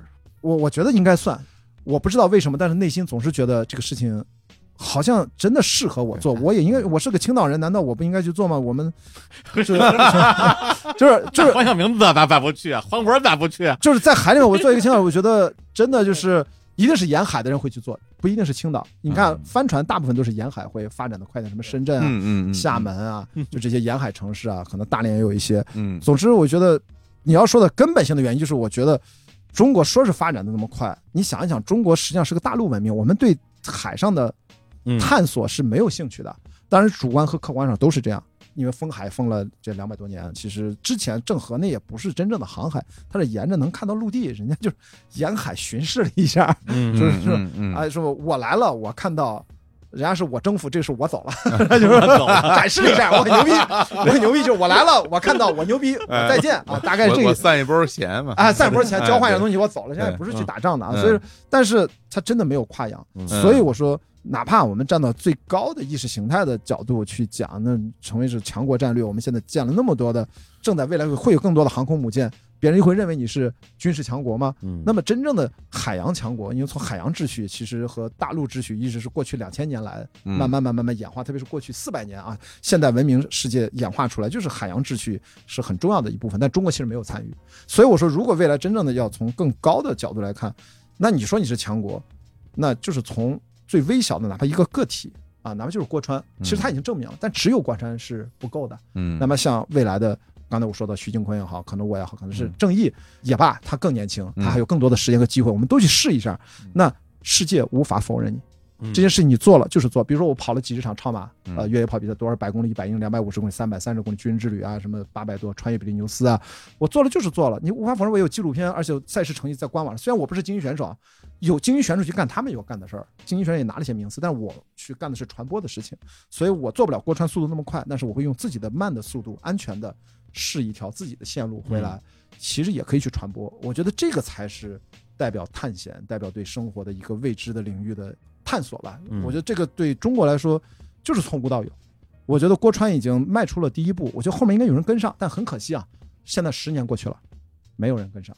嗯，据说现在徐宁坤要报名了二零二四年的忘带，看他报名资格能不能达到啊？嗯忘带是一个单人环球不间断的比赛，嗯每次参赛就二三十条船到头了，就这么比，可能最快的八十天就回来了，巨快，那船跟飞一样。八十天环游地球，对对啊哦，七十多天，七十多天就会，最快。我可能要乘以四倍到五倍，我可能在海上要待七八个月不止，我会会很慢，飘回来就行了。所以我在船上存了好多吃的喝的。一个人在船上待一年，你觉得你是 OK 的？我就觉得特别，因为我一个人在山上，我就特别开心。你看，我经常在山上一个人也待好多天。不是谁跟你说话呀？你其实我一个人也其实不太那么爱聊天，一个人 什么破问题？不是不是不是我，孤独，人类最害怕的是什么？是孤独啊！啊，真的，你是这么认为？我是那么认为的。对，我是绝对不能忍受孤独的人。那咱俩正好相反，就是我，但是我写过文章，十年前我在知乎上也这么写，就是我通过超马越野跑印证了这点，就是孤独是对我最重要的一部分。嗯，为什么我喜欢超马，我喜欢帆船，就是因为这是真正的你能够切身的感受到拥抱孤独的感觉是什么意思？拥抱孤独是明白，嗯，你看我今天花了那么长时间聊克里伯，更不用说我跟其他的朋友聊超马越野跑，嗯嗯比如王子晨，我们都去跑过巨人之旅。我是因为他第一次巨人之旅，二零一二年，我给他送行，我也去过。我们都完成过一场比赛，但实际上我们俩感受截然不同。嗯我们俩之间都无法真正的互相理解嗯那场比赛对他的意义和全部的感受都不可能，更不用说嗯我如果现在跟你聊意大利北部山区的一个三百三十公里的比赛的感觉，你其实也感受不到。那我经历了所有的一切，我用什么样的准确的语言也无法传递出来，也无法跟人分享。嗯今天是用了一两个小时时间聊克里伯环球帆船赛，嗯我只完成了两万一千海里而已，嗯我还有两万海里。那我在前面这一半，包括我的训练的感受分享出来，大家也就是听个大概。嗯所以就是我们真正的全部经历的这些感受，你其实知道，你感受越深，越无法分享的那些东西，有一些是可以分享出去，有一些是知道你分享不出去，嗯那些东西是最宝贵的，那些东西是超出语言之上的部分，永远的属于你，无法跟任何人分享的东西，那就是孤独换来的。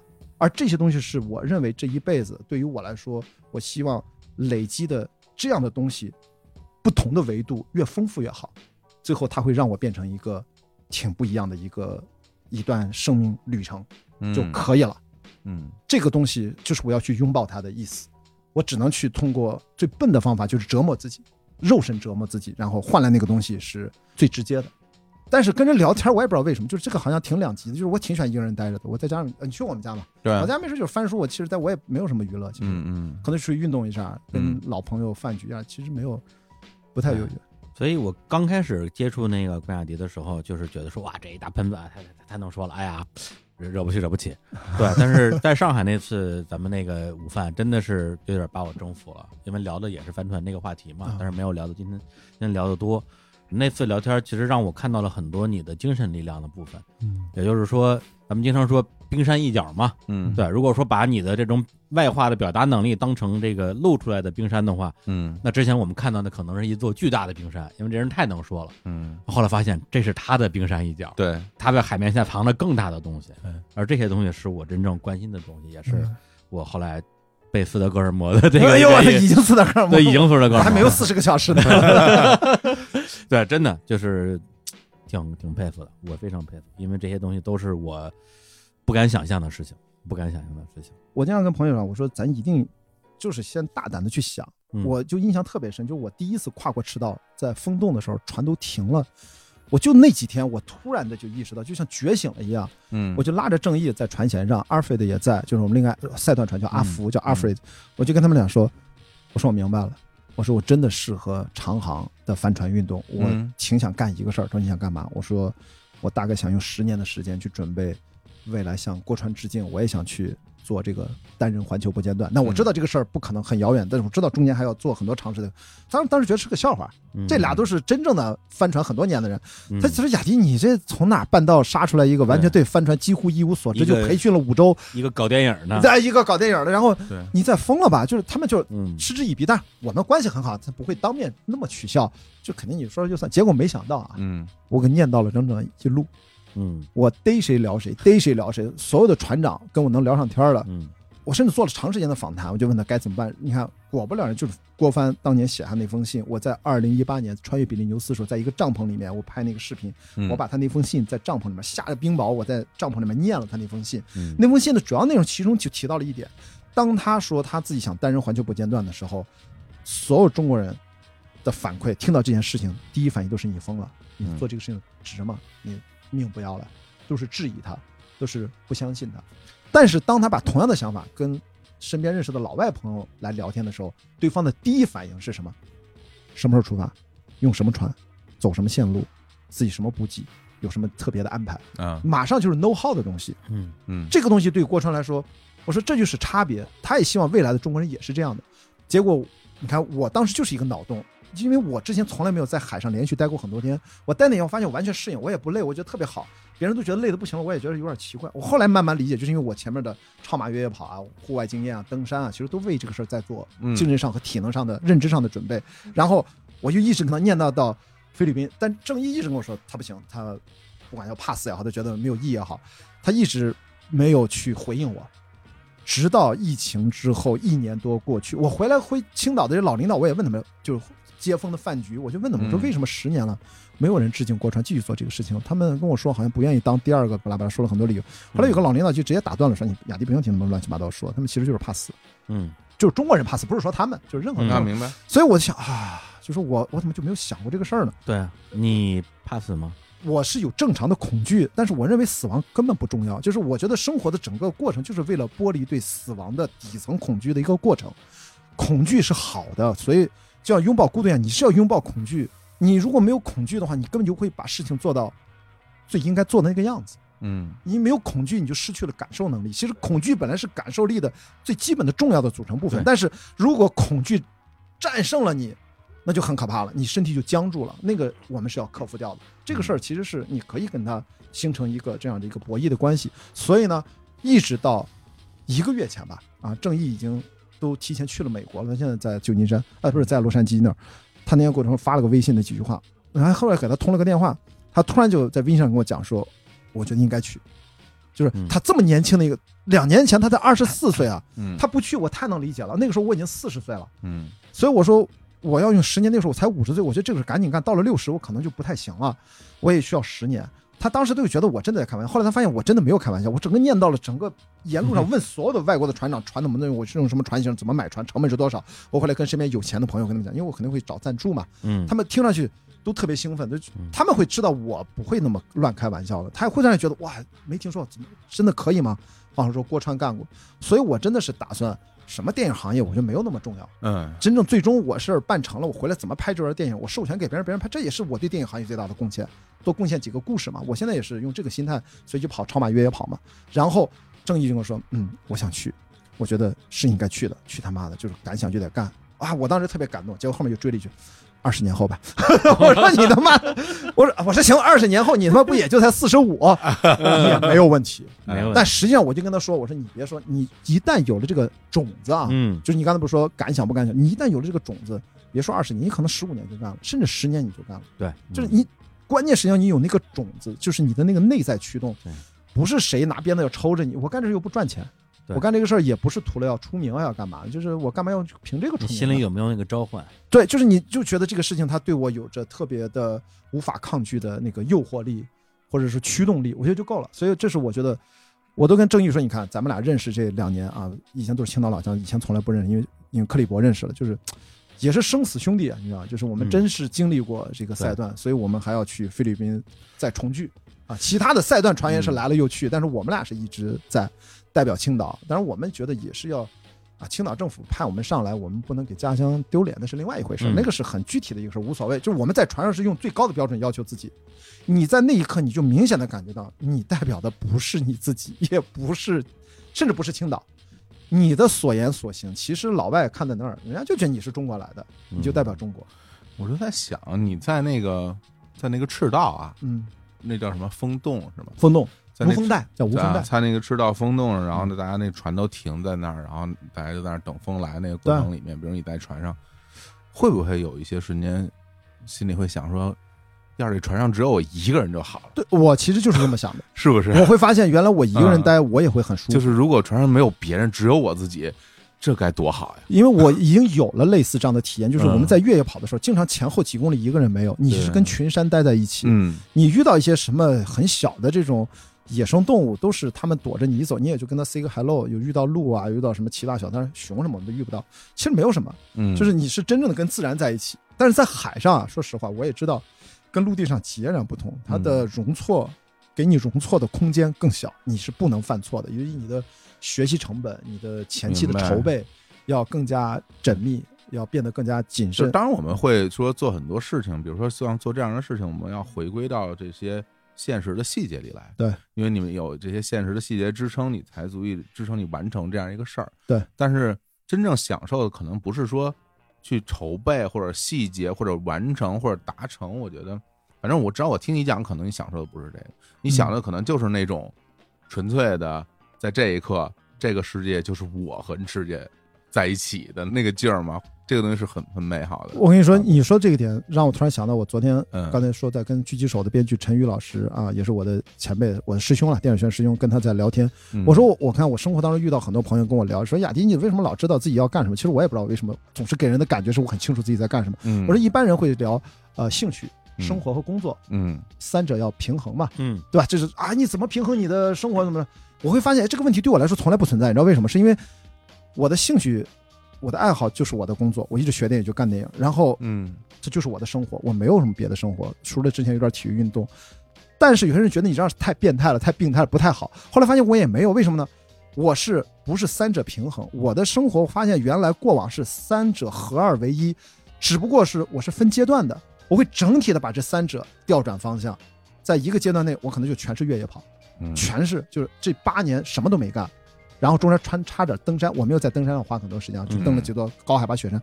然后最近这两年因为疫情，可能就全是播客，就几乎没干别的，都是跟播客有关的。对，然后可能又要帆船，那因为播客这事，因为帆船停了，所以差。那可能未来几年，播客也是为了帆船，要实现这个目标，可能就全都是帆船。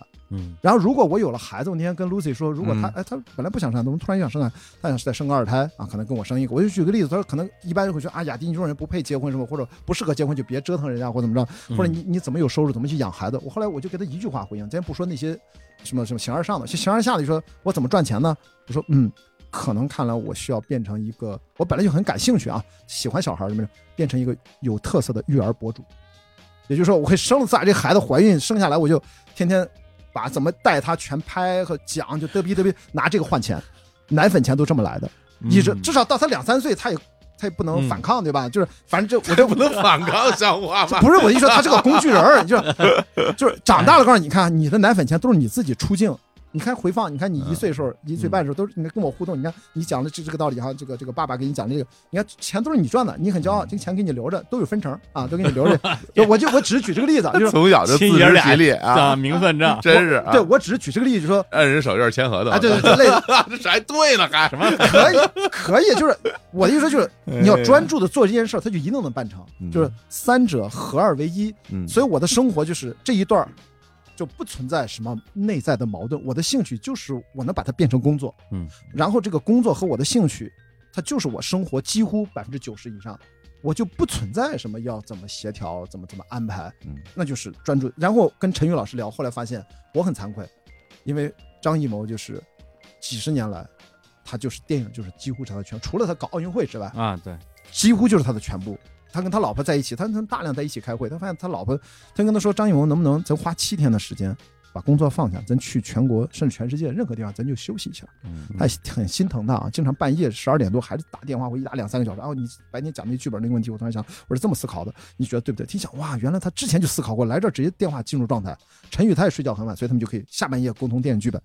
结果他老婆也在旁边乐，去了不可能，不可能，就是七天。他后来说真的不可能，真的不能犯，不可能，说从来没有过。嗯，就他是真的就是电影就是他的兴趣，他的工作，他的生活几乎的全部，剩下那百分之十可能给老婆孩子什么这些。所以我想说，其实我不觉得有问题，但如果你觉得这个有问题的时候，我也是会调转一个枪头，嗯还是全身心的投入进去。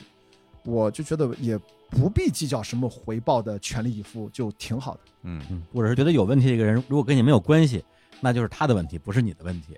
如果这个人跟你有有关系啊，那你就要考虑，比如说，如果你生了小孩儿，对啊，你变成一个父亲，嗯你还要不要去完成你那十年之后的全全？这就是我跟 Lucy 聊的这个话题。我觉得这个问题其实，我觉得一般人都会去这么去想。我这么跟 Lucy 讲，我说，对于一个孩子，我们作为一个雄性的长辈，男性嘛，雄性，动物性啊，就男性的长辈对他意味着什么？就父辈对他意味着什么？比如说，哪怕你看我跟 Lucy 是不是还录了一个三十多集，是他主导的啊？嗯第二人生讲的是非血缘关系的亲密关系怎么去建立，嗯嗯，就是我跟他儿子怎么聊天的问题嗯，这都一年多了，我觉得挺好的。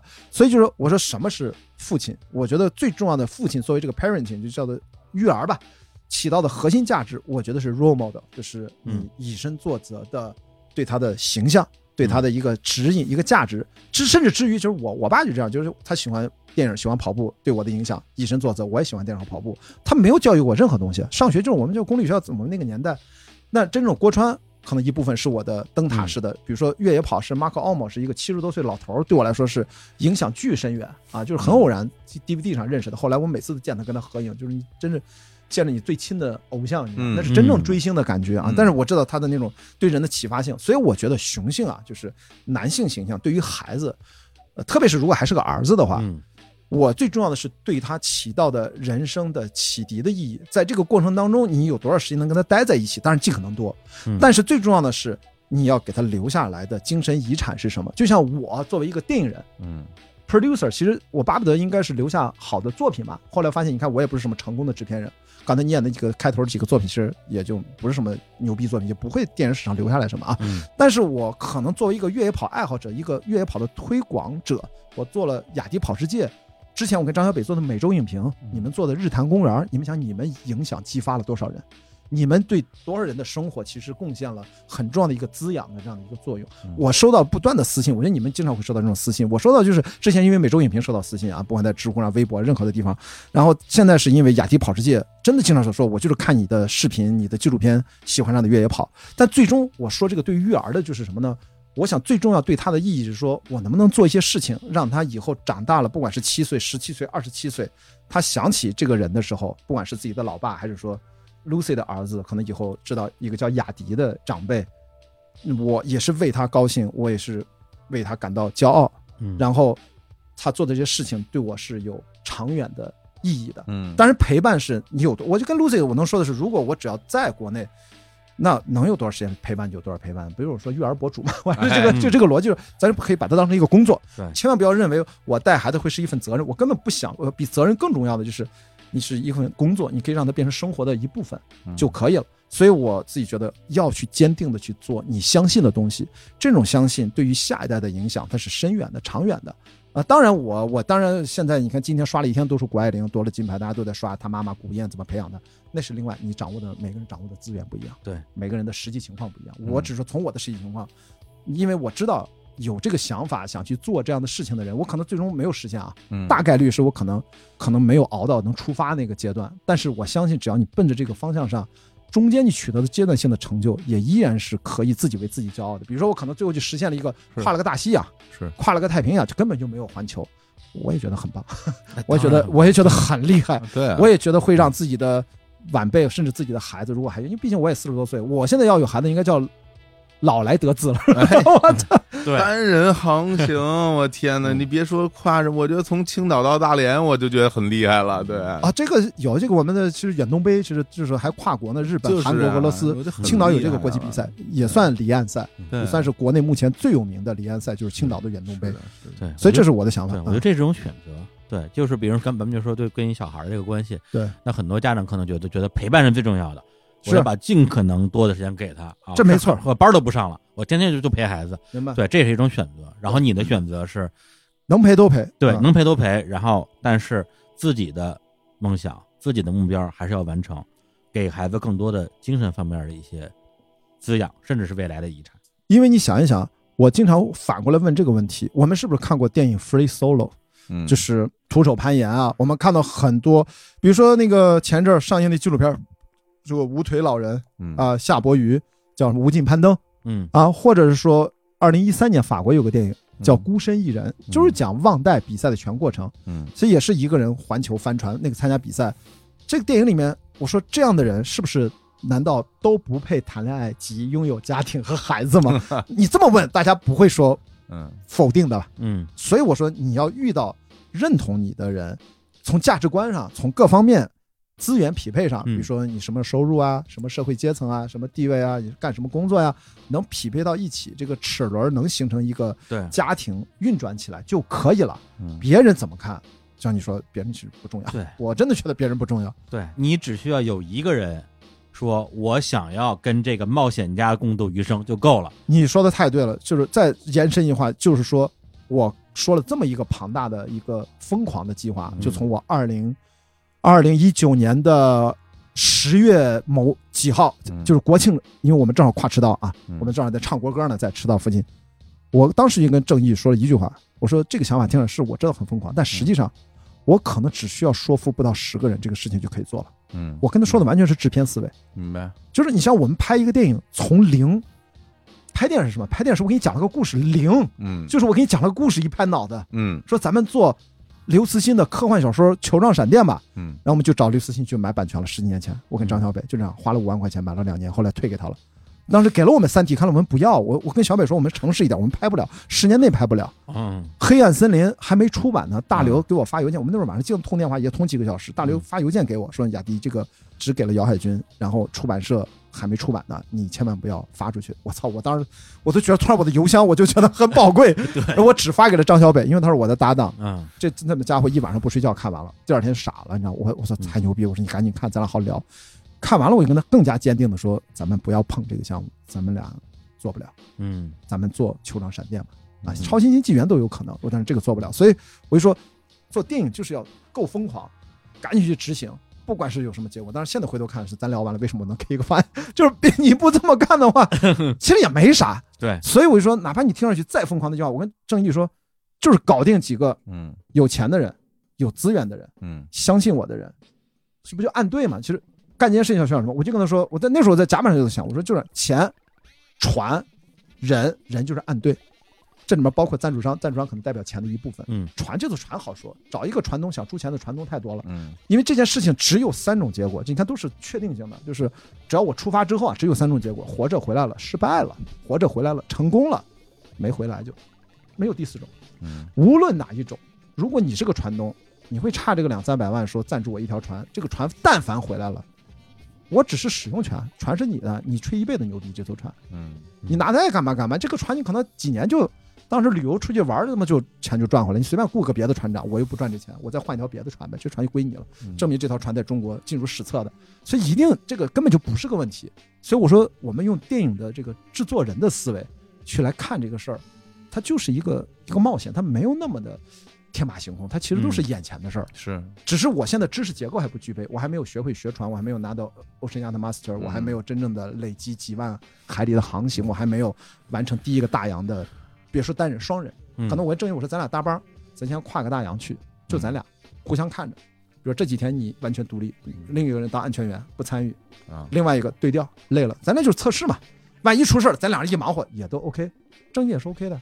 然后去掉一个人，然后搞一下，累计一下，找赞助商，这样这个是我擅长的部分了，我说就可以搞。所以你看，我当时这么想，我当时觉得自己是不是有点太拖大。后来越往后越有感觉，越往后，哦，原来哦这个不能哦，明白了。其实就 know how 就知道每一个拆分拆分拆分是不是在我的能力范围离我多远，你需要花多少时间把这个能力范围的这个距离给它补上，大概就七年，这是一个正常的，不不超过十年。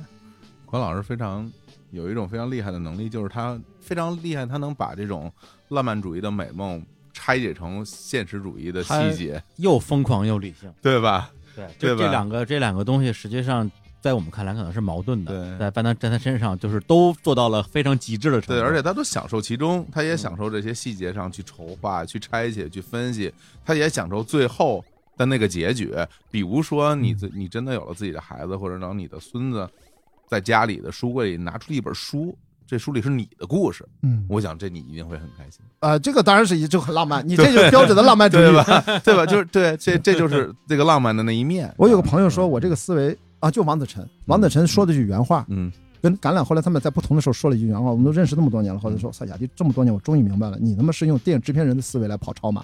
嗯，我后来想，哦，好像是有道理，嗯，因为他们后来发现我都是在用百分之六十的能力去跑步，为什么我还得拍片子，带一个团队布置安排拍摄工作？哎，注意一下了啊，拿微信，哎，那个机位注意一下啊，郑毅、郑毅、旭南啊，你们俩这个机位，别别，哎，飞机起飞了没有？飞机起飞了没有？啊，啊准备好啊，我过来了啊，过来，啊，就全是这个，你知道吗？我，所以你们看到雅迪跑这这一套，对啊，而且所有的行程安排、订 Airbnb 全都是我，我是制片呀，行行，急了急了急了，我就是，所以我这脑子都在，全都在干这个。然后，所以我跟 Lucy 在家里面经常聊，我说 我为什么这两年活得没有那么开心？我说不是因为你啊，就他不高兴，以为我是不是跟他谈恋爱谈的。我说不是，我那天发了个朋友圈，我不知道你有没有注意，他太多了，可能注意不到。每天两万字儿，谁看得完啊？对，那个朋友就说。我突然就觉得，我所有生命鲜活的记忆都停留在二零一九年十二月份之前。嗯啊我当时好像大概写了一句，可能就真的没注意。嗯嗯我就是那种强烈的这种感觉。我说这过去两年我在忙啥，浑浑噩噩，好像很多人有一个共，而且不是中国人，好像老外好像也是很多人都我觉得这是个全球的疫情后的一个，共性的，它是个病吗？还是个心理效应？还是个我不清楚，但是就是给我这种感觉那。种困境，对，然后我为什么让他说我那么急切的？就 Lucy 老师，你是不是跟我觉得待着没意思？你就这么想跑，那么想去菲律宾？你到底？当然他有点生气，有点开玩笑。我说这是不是对你不是对你？就是你看，我只是说咱俩已经够认真的谈恋爱了。为什么居然还给我的大脑留不下像以前那样的记忆？我说这不是我个人的问题，我说咱们俩是很认真的。后来我就跟他讲，举了一个例子，我说我刚回来的时候在土摩托请他在我们家录了一期播客，我曾经跟他说，我在二零二零年三月份不是四月份五月份回到北京嘛，就五六七八，就是二零二零年整个下半年那半年，我有一种强烈的感觉，就是你连续这将近一年在海上的折腾。就是把大脑的算力的峰值，因为人的是一个极强的适应性的生物，嗯就超频拉高了很多。啊，然后就像举个例子啊，你在开长途，如果你一路超速一百六、一百八这么开啊，你回到东三环再开的时候，你会发现这车都好慢啊。你嗯随便切换车道，就觉得因为你长时间适应了一个高速啊，就一切时间是放慢的。所以因为人长时间的在高强度的适应性，所有的机能和神经性的反应都要在风吹浪打当中去操作，所以我一回到日常生活节奏当中，就觉得过于的富裕了。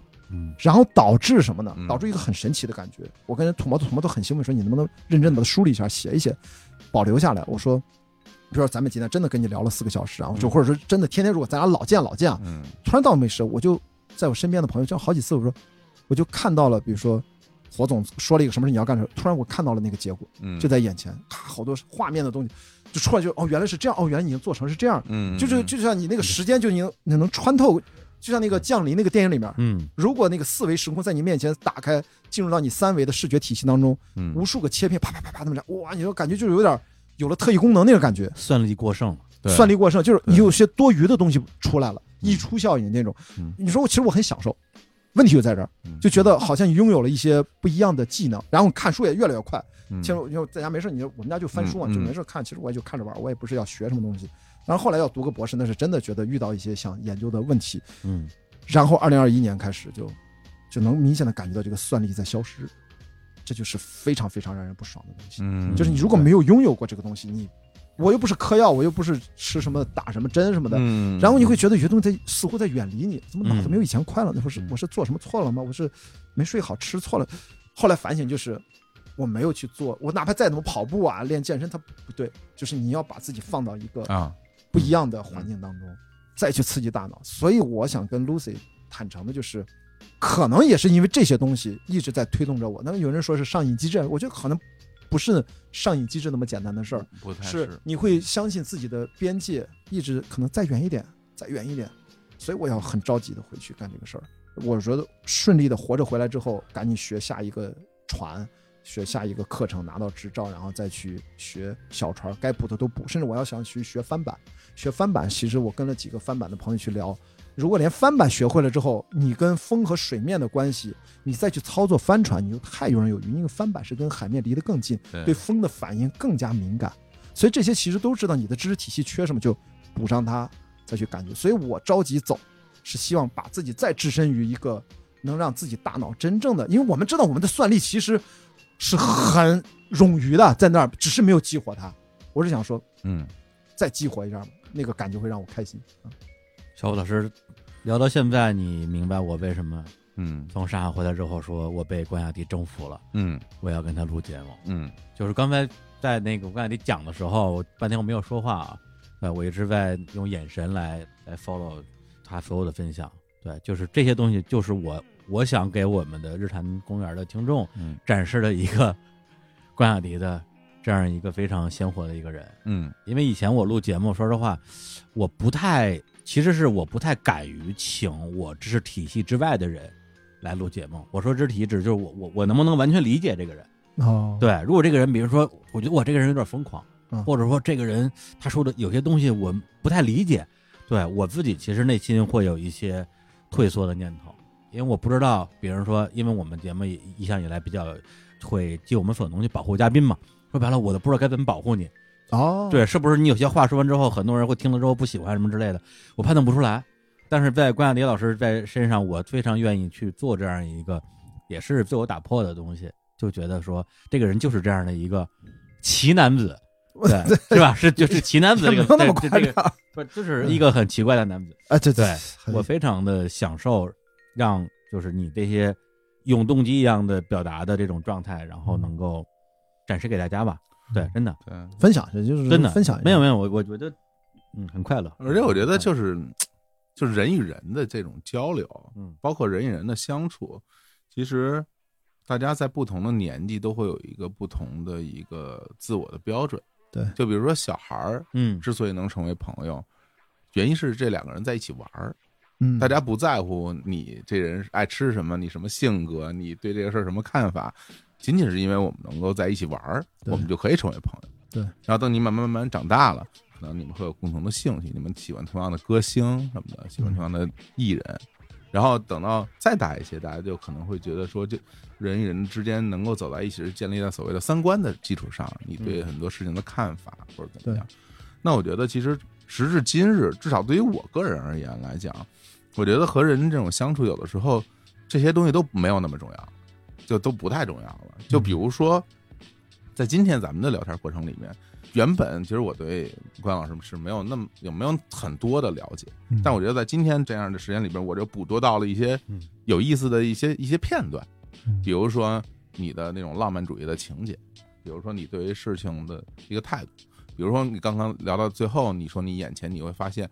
你的算理那些东西啪啪就出现在眼前了，那那个时候给你带来那种那种快乐，对，其实这些东西是会给我非常非常多的收获的嗯，而这个东西不再是一些观点，比如说有时候说啊，这个人他真的很有嗯爱心，或者说他对这个事的观点跟我一样，我就愿意跟他交流，不是这个了，已经嗯超脱于这个东西了，对，而是就这些这些一个一个一个的东西，给了我特别多的启发，而且就是一个。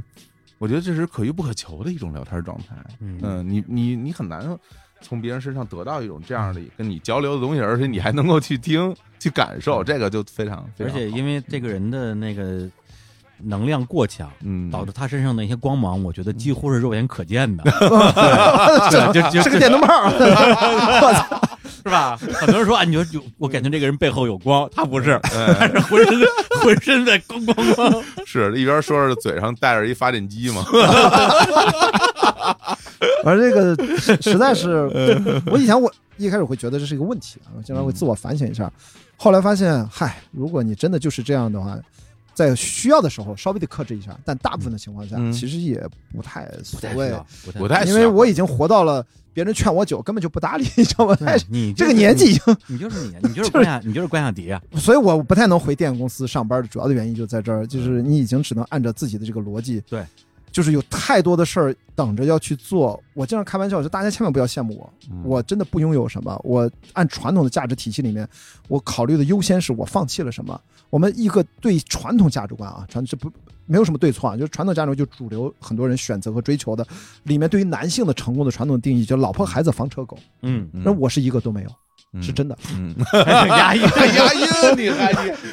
我那我那车你知道吗？谁？让你我那车一零年注册那车，我那嗯天调皮一下，上二手瓜子车去估一下，我那车如果卖多少钱嗯，就真的很认真，填了他妈一两分钟吧，就按了嗯。二三十个步骤，刮没刮过什么，换没换发动机，过没过过水，出没出过车祸了，我说填到最后。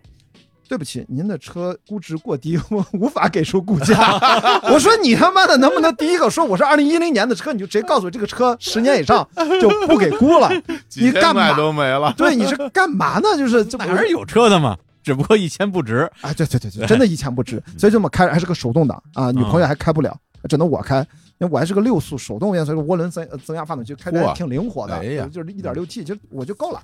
所以我自己觉得这些，我只能我越来越切身的感受到，就是我的所有的认知是受我的身体的经验的局限的。我越来越深切的理解到这一点。嗯你在看了很多书，有的对的，好的没的，呃可能都是很多书之前可能都是错了，又有了新的科学的研究等等。嗯我就在反复的印证，我就拿自己我做越野跑的十年八年吧，严格意义上是八年，是非常 hardcore 的去搞越野跑，就是拿身体做各种测试。我觉得未来也是继续，我就说身体经验骗不了我，可能我理解不了。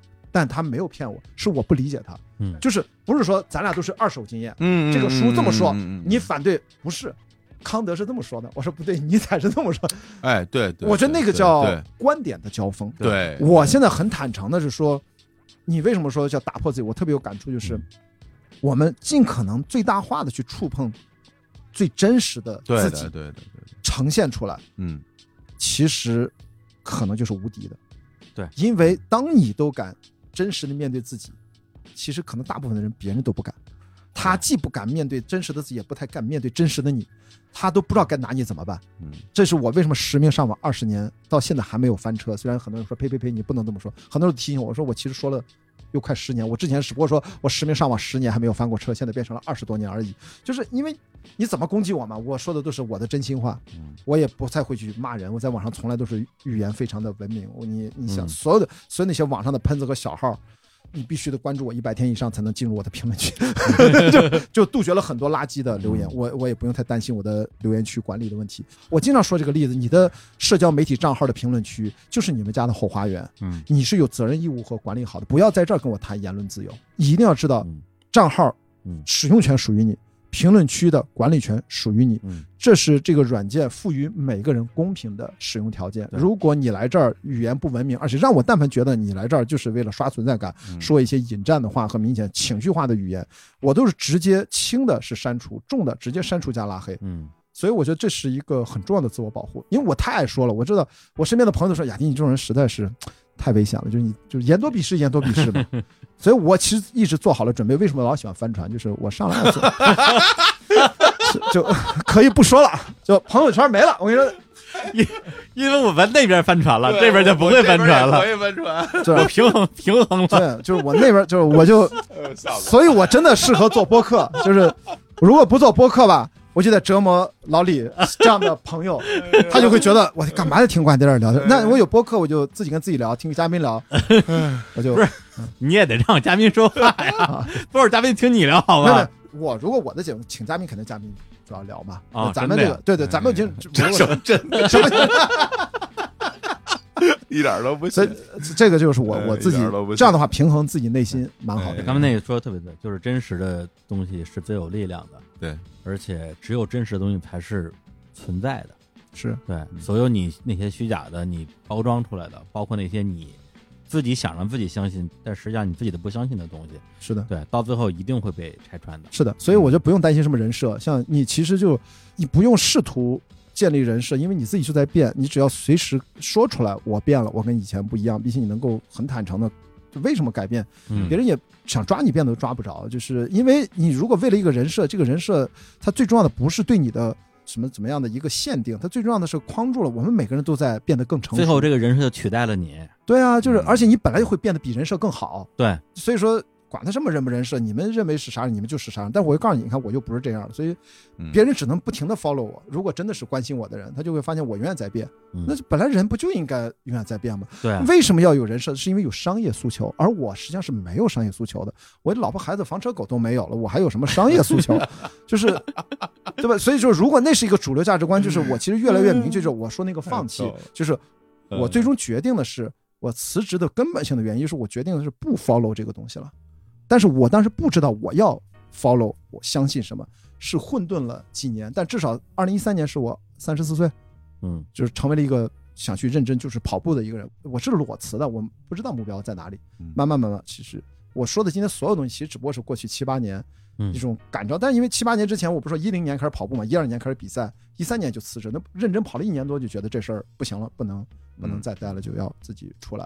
嗯慢慢其实会，那就算了，我觉得就走一个自己的路，能走到哪儿算哪儿也无所谓，赚钱够活就可以了，不再奔着说一年一定要 KPI 赚多少多少钱。我觉得，嗯我觉得你有些事儿，这些事儿能完成，这些事儿呢，为什么我说制片人思维？你看这些事儿都挺贵的啊，你对环球帆船赛，你越野跑都好花钱。后来我发现，真正大花钱的事儿都跟电影一样，电影花不花钱，拍电影最花钱了，嗯但是都是花别人的钱。嗯，就是花别人钱能给人家带来回报就可以了。我做的节目那能影响别人，也能融资，有人投了这个节目嗯就可以，或者我去做帆船，那有人是赞助你的。嗯如果找不到钱就不做，做一个低成本。所以说这是我的想法，就是少赚钱，但是做一些别人看来很贵的事儿，实际上你是要去找钱去做这些事儿的。但是人家为什么给你钱呢？对不起，你要自己解决这个问题。嗯如果做不到，那说明这个项目你接不住。就是我们做制片人，就人家不会把这个项目交给你，融资不会让你管理，嗯其实是一样的。所以跟制片我觉得是一个逻辑。嗯，你这段帆船航行啊，该收该收尾了是吧？差不多了。不是，我也可以让你一直说啊，我也特别愿意让你一直说，哎，但我觉得我们听众可能接这这了这么长时间，然后而且我觉得，嗯我相信会有很多听众有种感觉啊，就是嗯这个关雅迪老师的很多话啊，就像一季季的电流，不停的在刺激你的脑回路，而且上一波浪还没下去呢，下一波又来了，嗯，对，所以呢，我们这个第一轮的这个 training 啊，嗯。对，也也适而可止点儿。对对对对对，然后呢 level one，对对对，未来还有更多机会啊！等他从这个回来对回来。回来之后，咱们怎么着不得聊三期啊？哎，是吧？回来我可能又超频了哈。对对对，而且而且超频状态的关亚迪，我天，二十倍降温泉，不是超体啊，不是不是那个什么什么萨什么萨卡斯卡利乔汉森那个超体，没有那么夸张，就是超频一点点。哎呀真的感觉不一样非常，期待，感觉挺不一样的。特别期待。嗯，几月份上岸？按目前的新的时间表，嗯七月三十号回到伦敦，啊然后呢，理论上八月份可以往回走。，OK，希望那个时候，我真的期待到终点，再打开手机的时候，七月份已经世界，别说七月份了，最好是我出发的时候，三月底就已经嗯一切都能够消停。就目前来看，可能还不一定那么快，但真的希望啊，七月份的时候怎么着都结束了。我八月份回来，这不说别的，至少不用隔离吧。那个时候大家已经可以自由往来了，嗯啊，这是我期待的啊。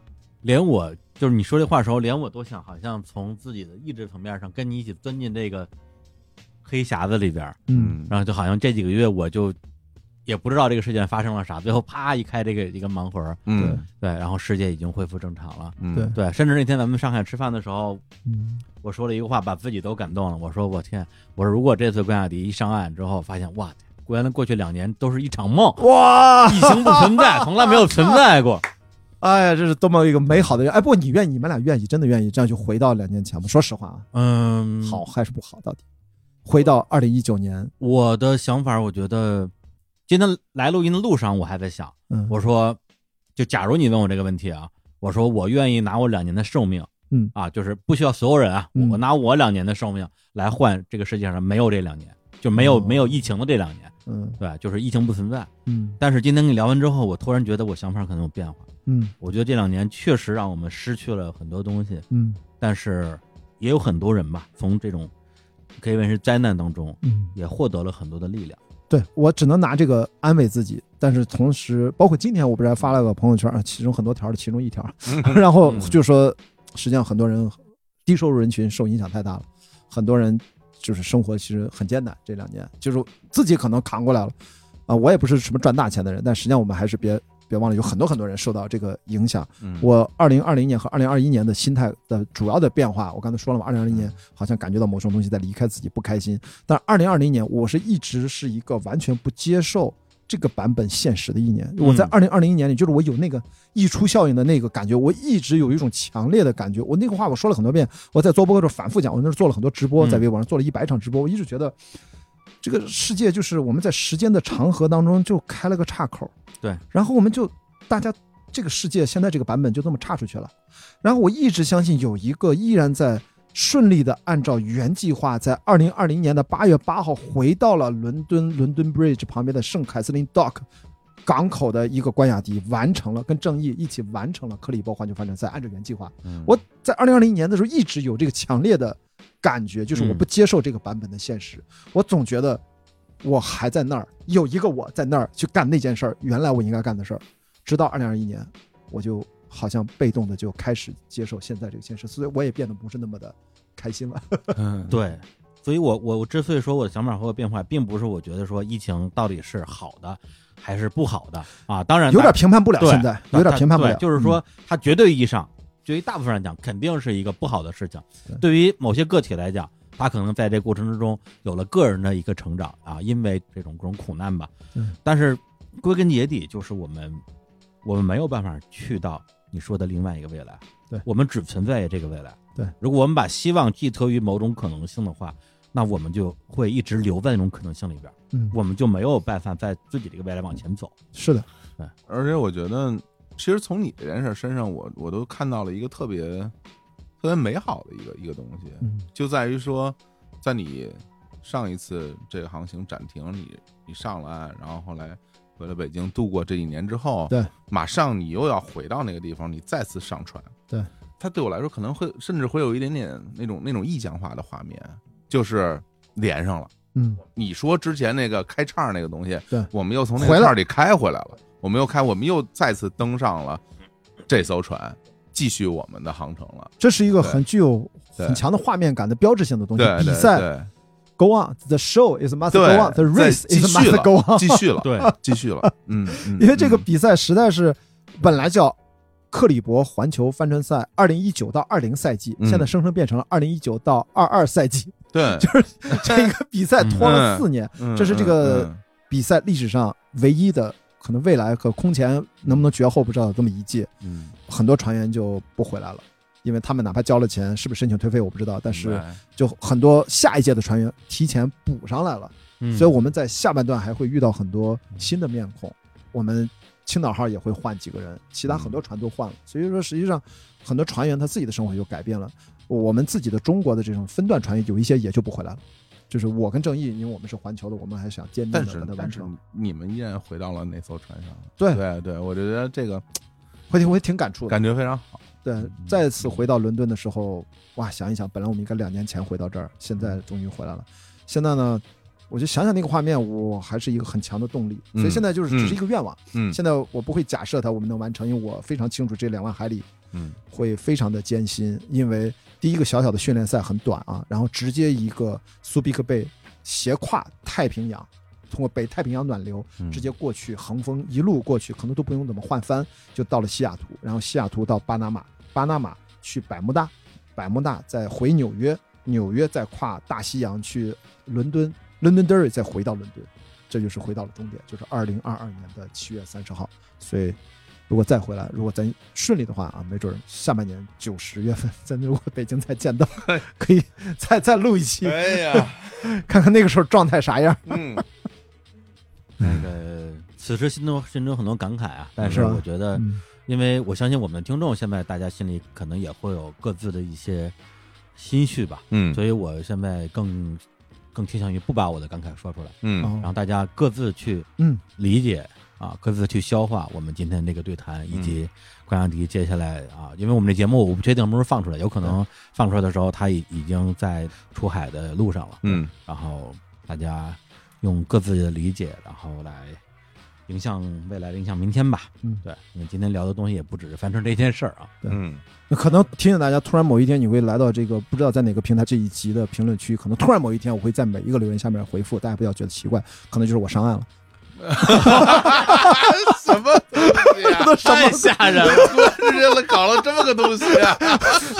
不是，不是，大家因为在船上没信号嘛，就是你突然你突然发布了，可能我不会留言，因为我没有看到。没有，说不定这个大家在评论区说：“哎呀，怪亚迪这出海两三个月了，也没消息，哎，好担心啊，他怎么怎么样啊？”嗯，这怪亚迪啪来一个，会留言说：“我们上岸了。”他们都去酒吧了，去找女人了。我我还跟我来开跟你聊天了。我给大家回复评论，真的，你这就是他干的事。我一会儿还要剪视频呢，我这 我只有一个小时回评论时间啊。你想想，你要是三月二十号之后发的话，我三月二十号到四月二十号都在太平洋上，嗯，我是肯定回不了的。嗯，好吧，好，好，那我们最后啊，来一首歌，这首歌也也献给关雅迪，马上要开始的这次航行。这首歌来自于。就是我们这代人啊都非常熟悉的一个美国老歌手，英文怎怎么说？Rod Stewart，然后他有一首歌是一九七二年发行的歌曲，就叫做《Sailing》，然后也是就算是我我我们小时候听到的第一批英文歌。对，嗯，然后就在二零二一年啊，也就是两个月前吧，他在泰晤士河上啊，就在这个河上边拍了一个视频，然后。再一次唱了这首《C 零》，嗯，然后这时候他已经是七十六岁了，而且这首歌那个视频我看到的时候，他就是在我们比赛的出发的 London Bridge 就在那个地方，他还在那拍，所以说跟我们这个比赛还是息息相关的。我说你很会选，不是我，我只是说，哎，那今天放个什么歌呢？放个《飞令》吧。对，没想到还有这样的缘分，所以我觉得这个就是是就是咱们说的那个东西。是，而且大家看一下这个歌的英文歌词，嗯，就是我们的在海上的感觉。所以它是一个经典之作。好，那我们最后就在这首《飞令》里边来结束这一期的日常公园。然后希望咱们下次来一个四个四十个小时的节目，是吧？从录节目录日坛公园有 KPI，然后那个时候我们大家就躺在那个船那种夹缝里，我都不知道该怎么说那个东西啊。然后两个人轮流上厕所。如果在国内三个港口靠岸，本来有机会都会可以请你们去呃，到 Open Day 去来上船来参观，就很好玩。我来解说所有的流程，会有现场版。结果你看，中国这三站都不参加了，嗯，因为冬奥的原因就都不来了，所以我们直接菲律宾就跨过中国这三站，直接去西雅图。明白，没关系，明白，会有机会，会有机会，肯定有机会。你回头环球，对，几年后吧。伴随着日坛的下一步的成长，我们一起 一起一起成长，一起扬帆远航。哎呦，好，跟你说拜拜，谢谢谢谢大家。